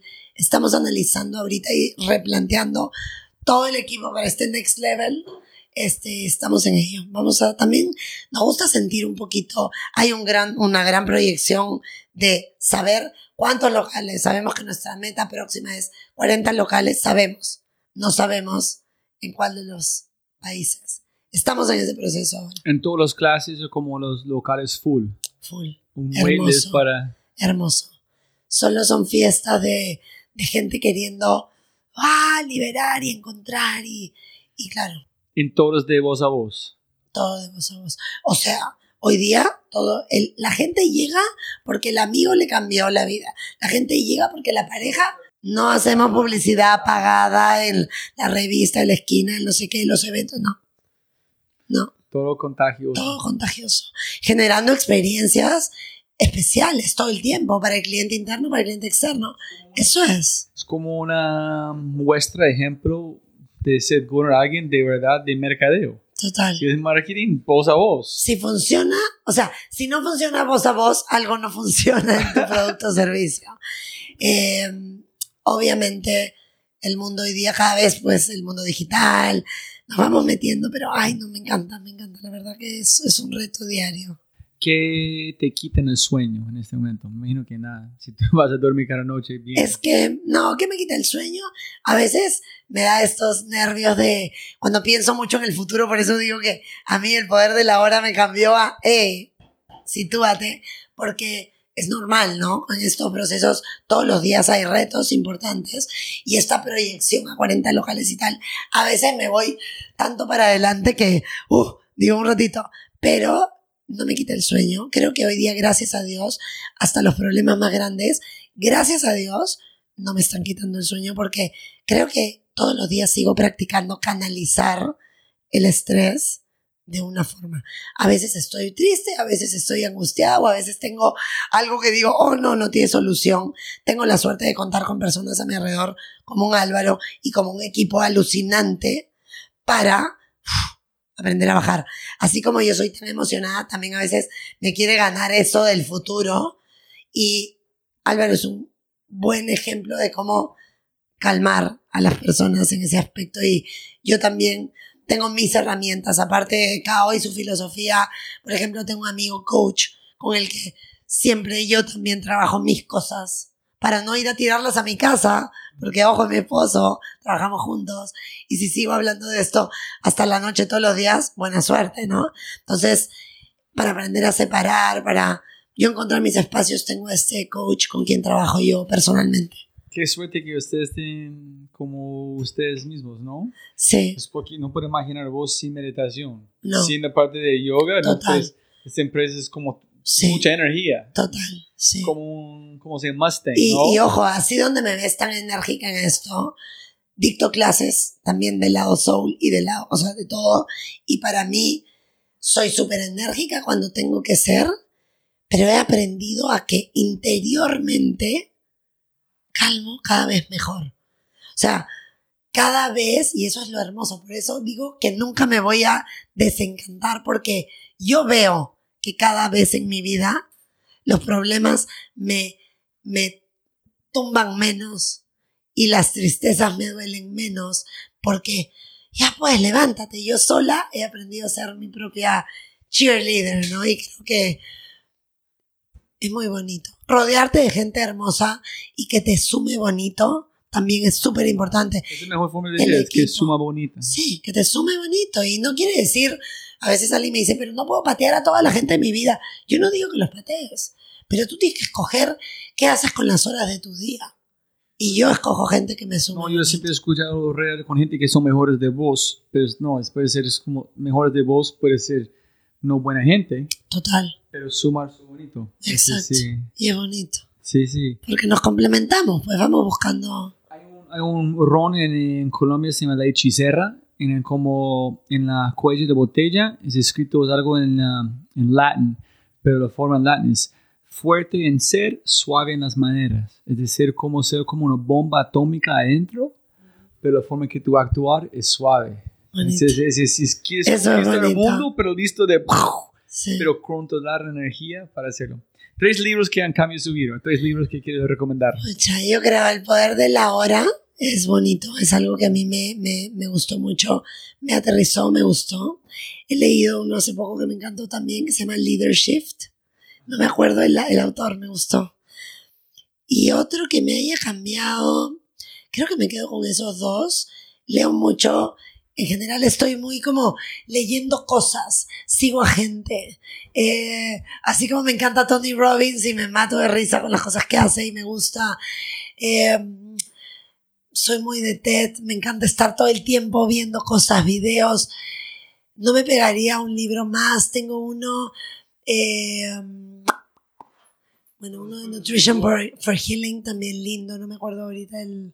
El, He leído muchas cosas que me el mejor me video algo TED Talk que has visto recientemente. Ay, me encantó Vulnerability de Brené Brown. Ah, sí. Me encantó. El Netflix documentary. en Netflix y en TED. Ella Ah, tiene un TED sí, sí, Talk sí. lindo.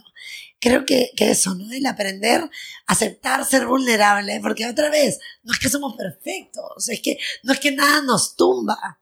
Es que sí, si tú entiendes que hay que lidiar con ser vulnerables, es la vida, pero hay que dejarnos ser, Sí, sí. pero hay que levantarnos a vivir también y a disfrutar y a, Sí, es complicado. es complicado, pero creo que eso es un, es algo bonito de la vida, que, que a veces nos olvidemos. Si pudieras poner un enorme cartelera enfrente del aeropuerto aquí, gigante, todo el mundo despegando, aterrizando en la noche con luces también, imposible negar qué mensaje pondrías.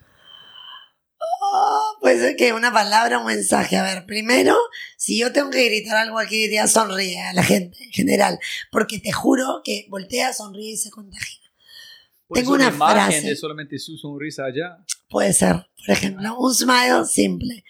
Igual tengo una frase que te la cuento porque siempre la escribí en, ese año en España y hoy día está pegada en todos los caos que lo escribí yo.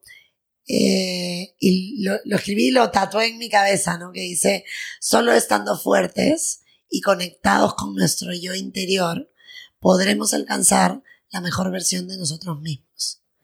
Yo busco todos los días encontrar la Ale más contenta, la Ale mejor en su trabajo, la Ale bonita esposa, la Ale buena persona, la Ale buena amiga. Entonces, yo creo que esta combinación de estar fuerte y sentirte conectado es el resumen de lo que es Kao. ¿Hay una mejor versión de nosotros o siempre es diferente? ¿Es una mejor versión de la versión anterior? ¿Es una mejor versión de la versión anterior? Creo que la mejor versión de ti simplemente es con la coyuntura que tienes hoy, ¿qué es lo más bonito que puedes sacar de ti? Eso es tu mejor versión. no es como si antes y después, porque al final otra vez, el pasado ya pasó.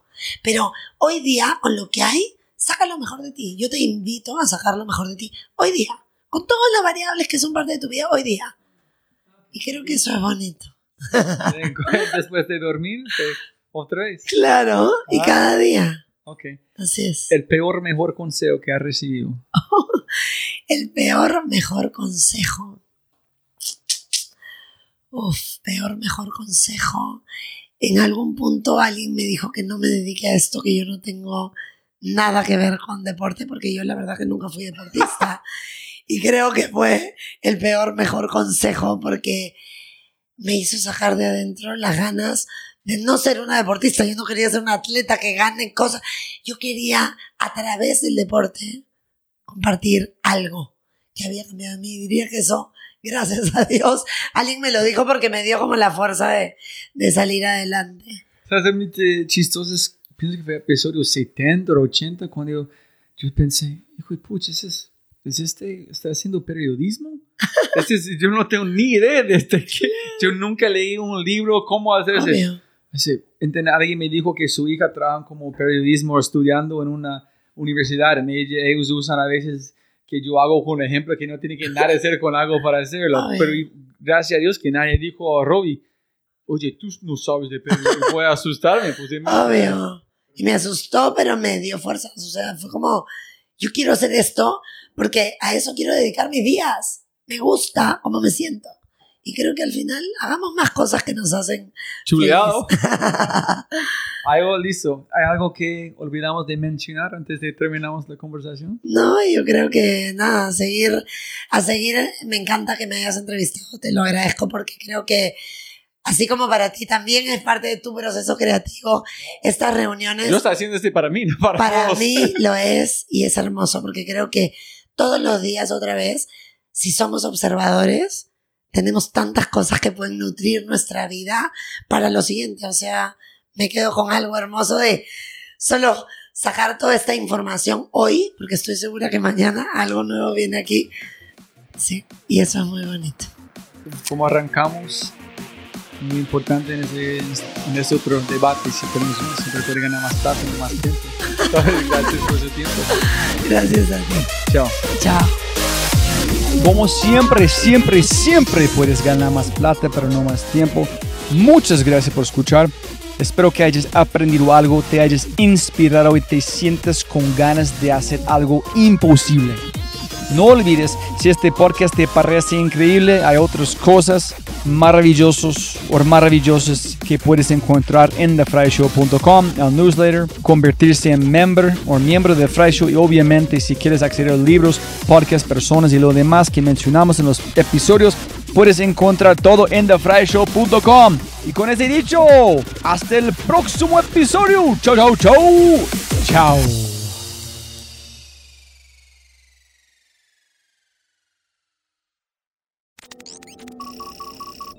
Como siempre, siempre puedes ganar más plata, pero no más tiempo. Muchas gracias por escuchar. Antes de terminar, unas cosas importantes para preguntar y mencionar. Número uno, deja una calificación Spotify. Ya, ya, déjala. Literalmente toma segundos y como yo mencioné, el impacto es enorme. Además, estarás garantizado de sentirte increíble el resto del día. También estamos produciendo todo el contenido en YouTube. El canal es espectacular. Tengo mi newsletter Conejo Blanco, las notas del podcast y los enlaces, las transcripciones. Nuestro otro podcast, Matamos Preguntas, escúchalo. Y más se puede encontrar en thefryshow.com. Y si quieres enviarme un mensaje o patrocinar el podcast, puedes enviar mi mensaje usando cualquiera de mis redes sociales con mi nombre a Robbie J. Fry. Gracias, abrazo grande y sigue escuchando.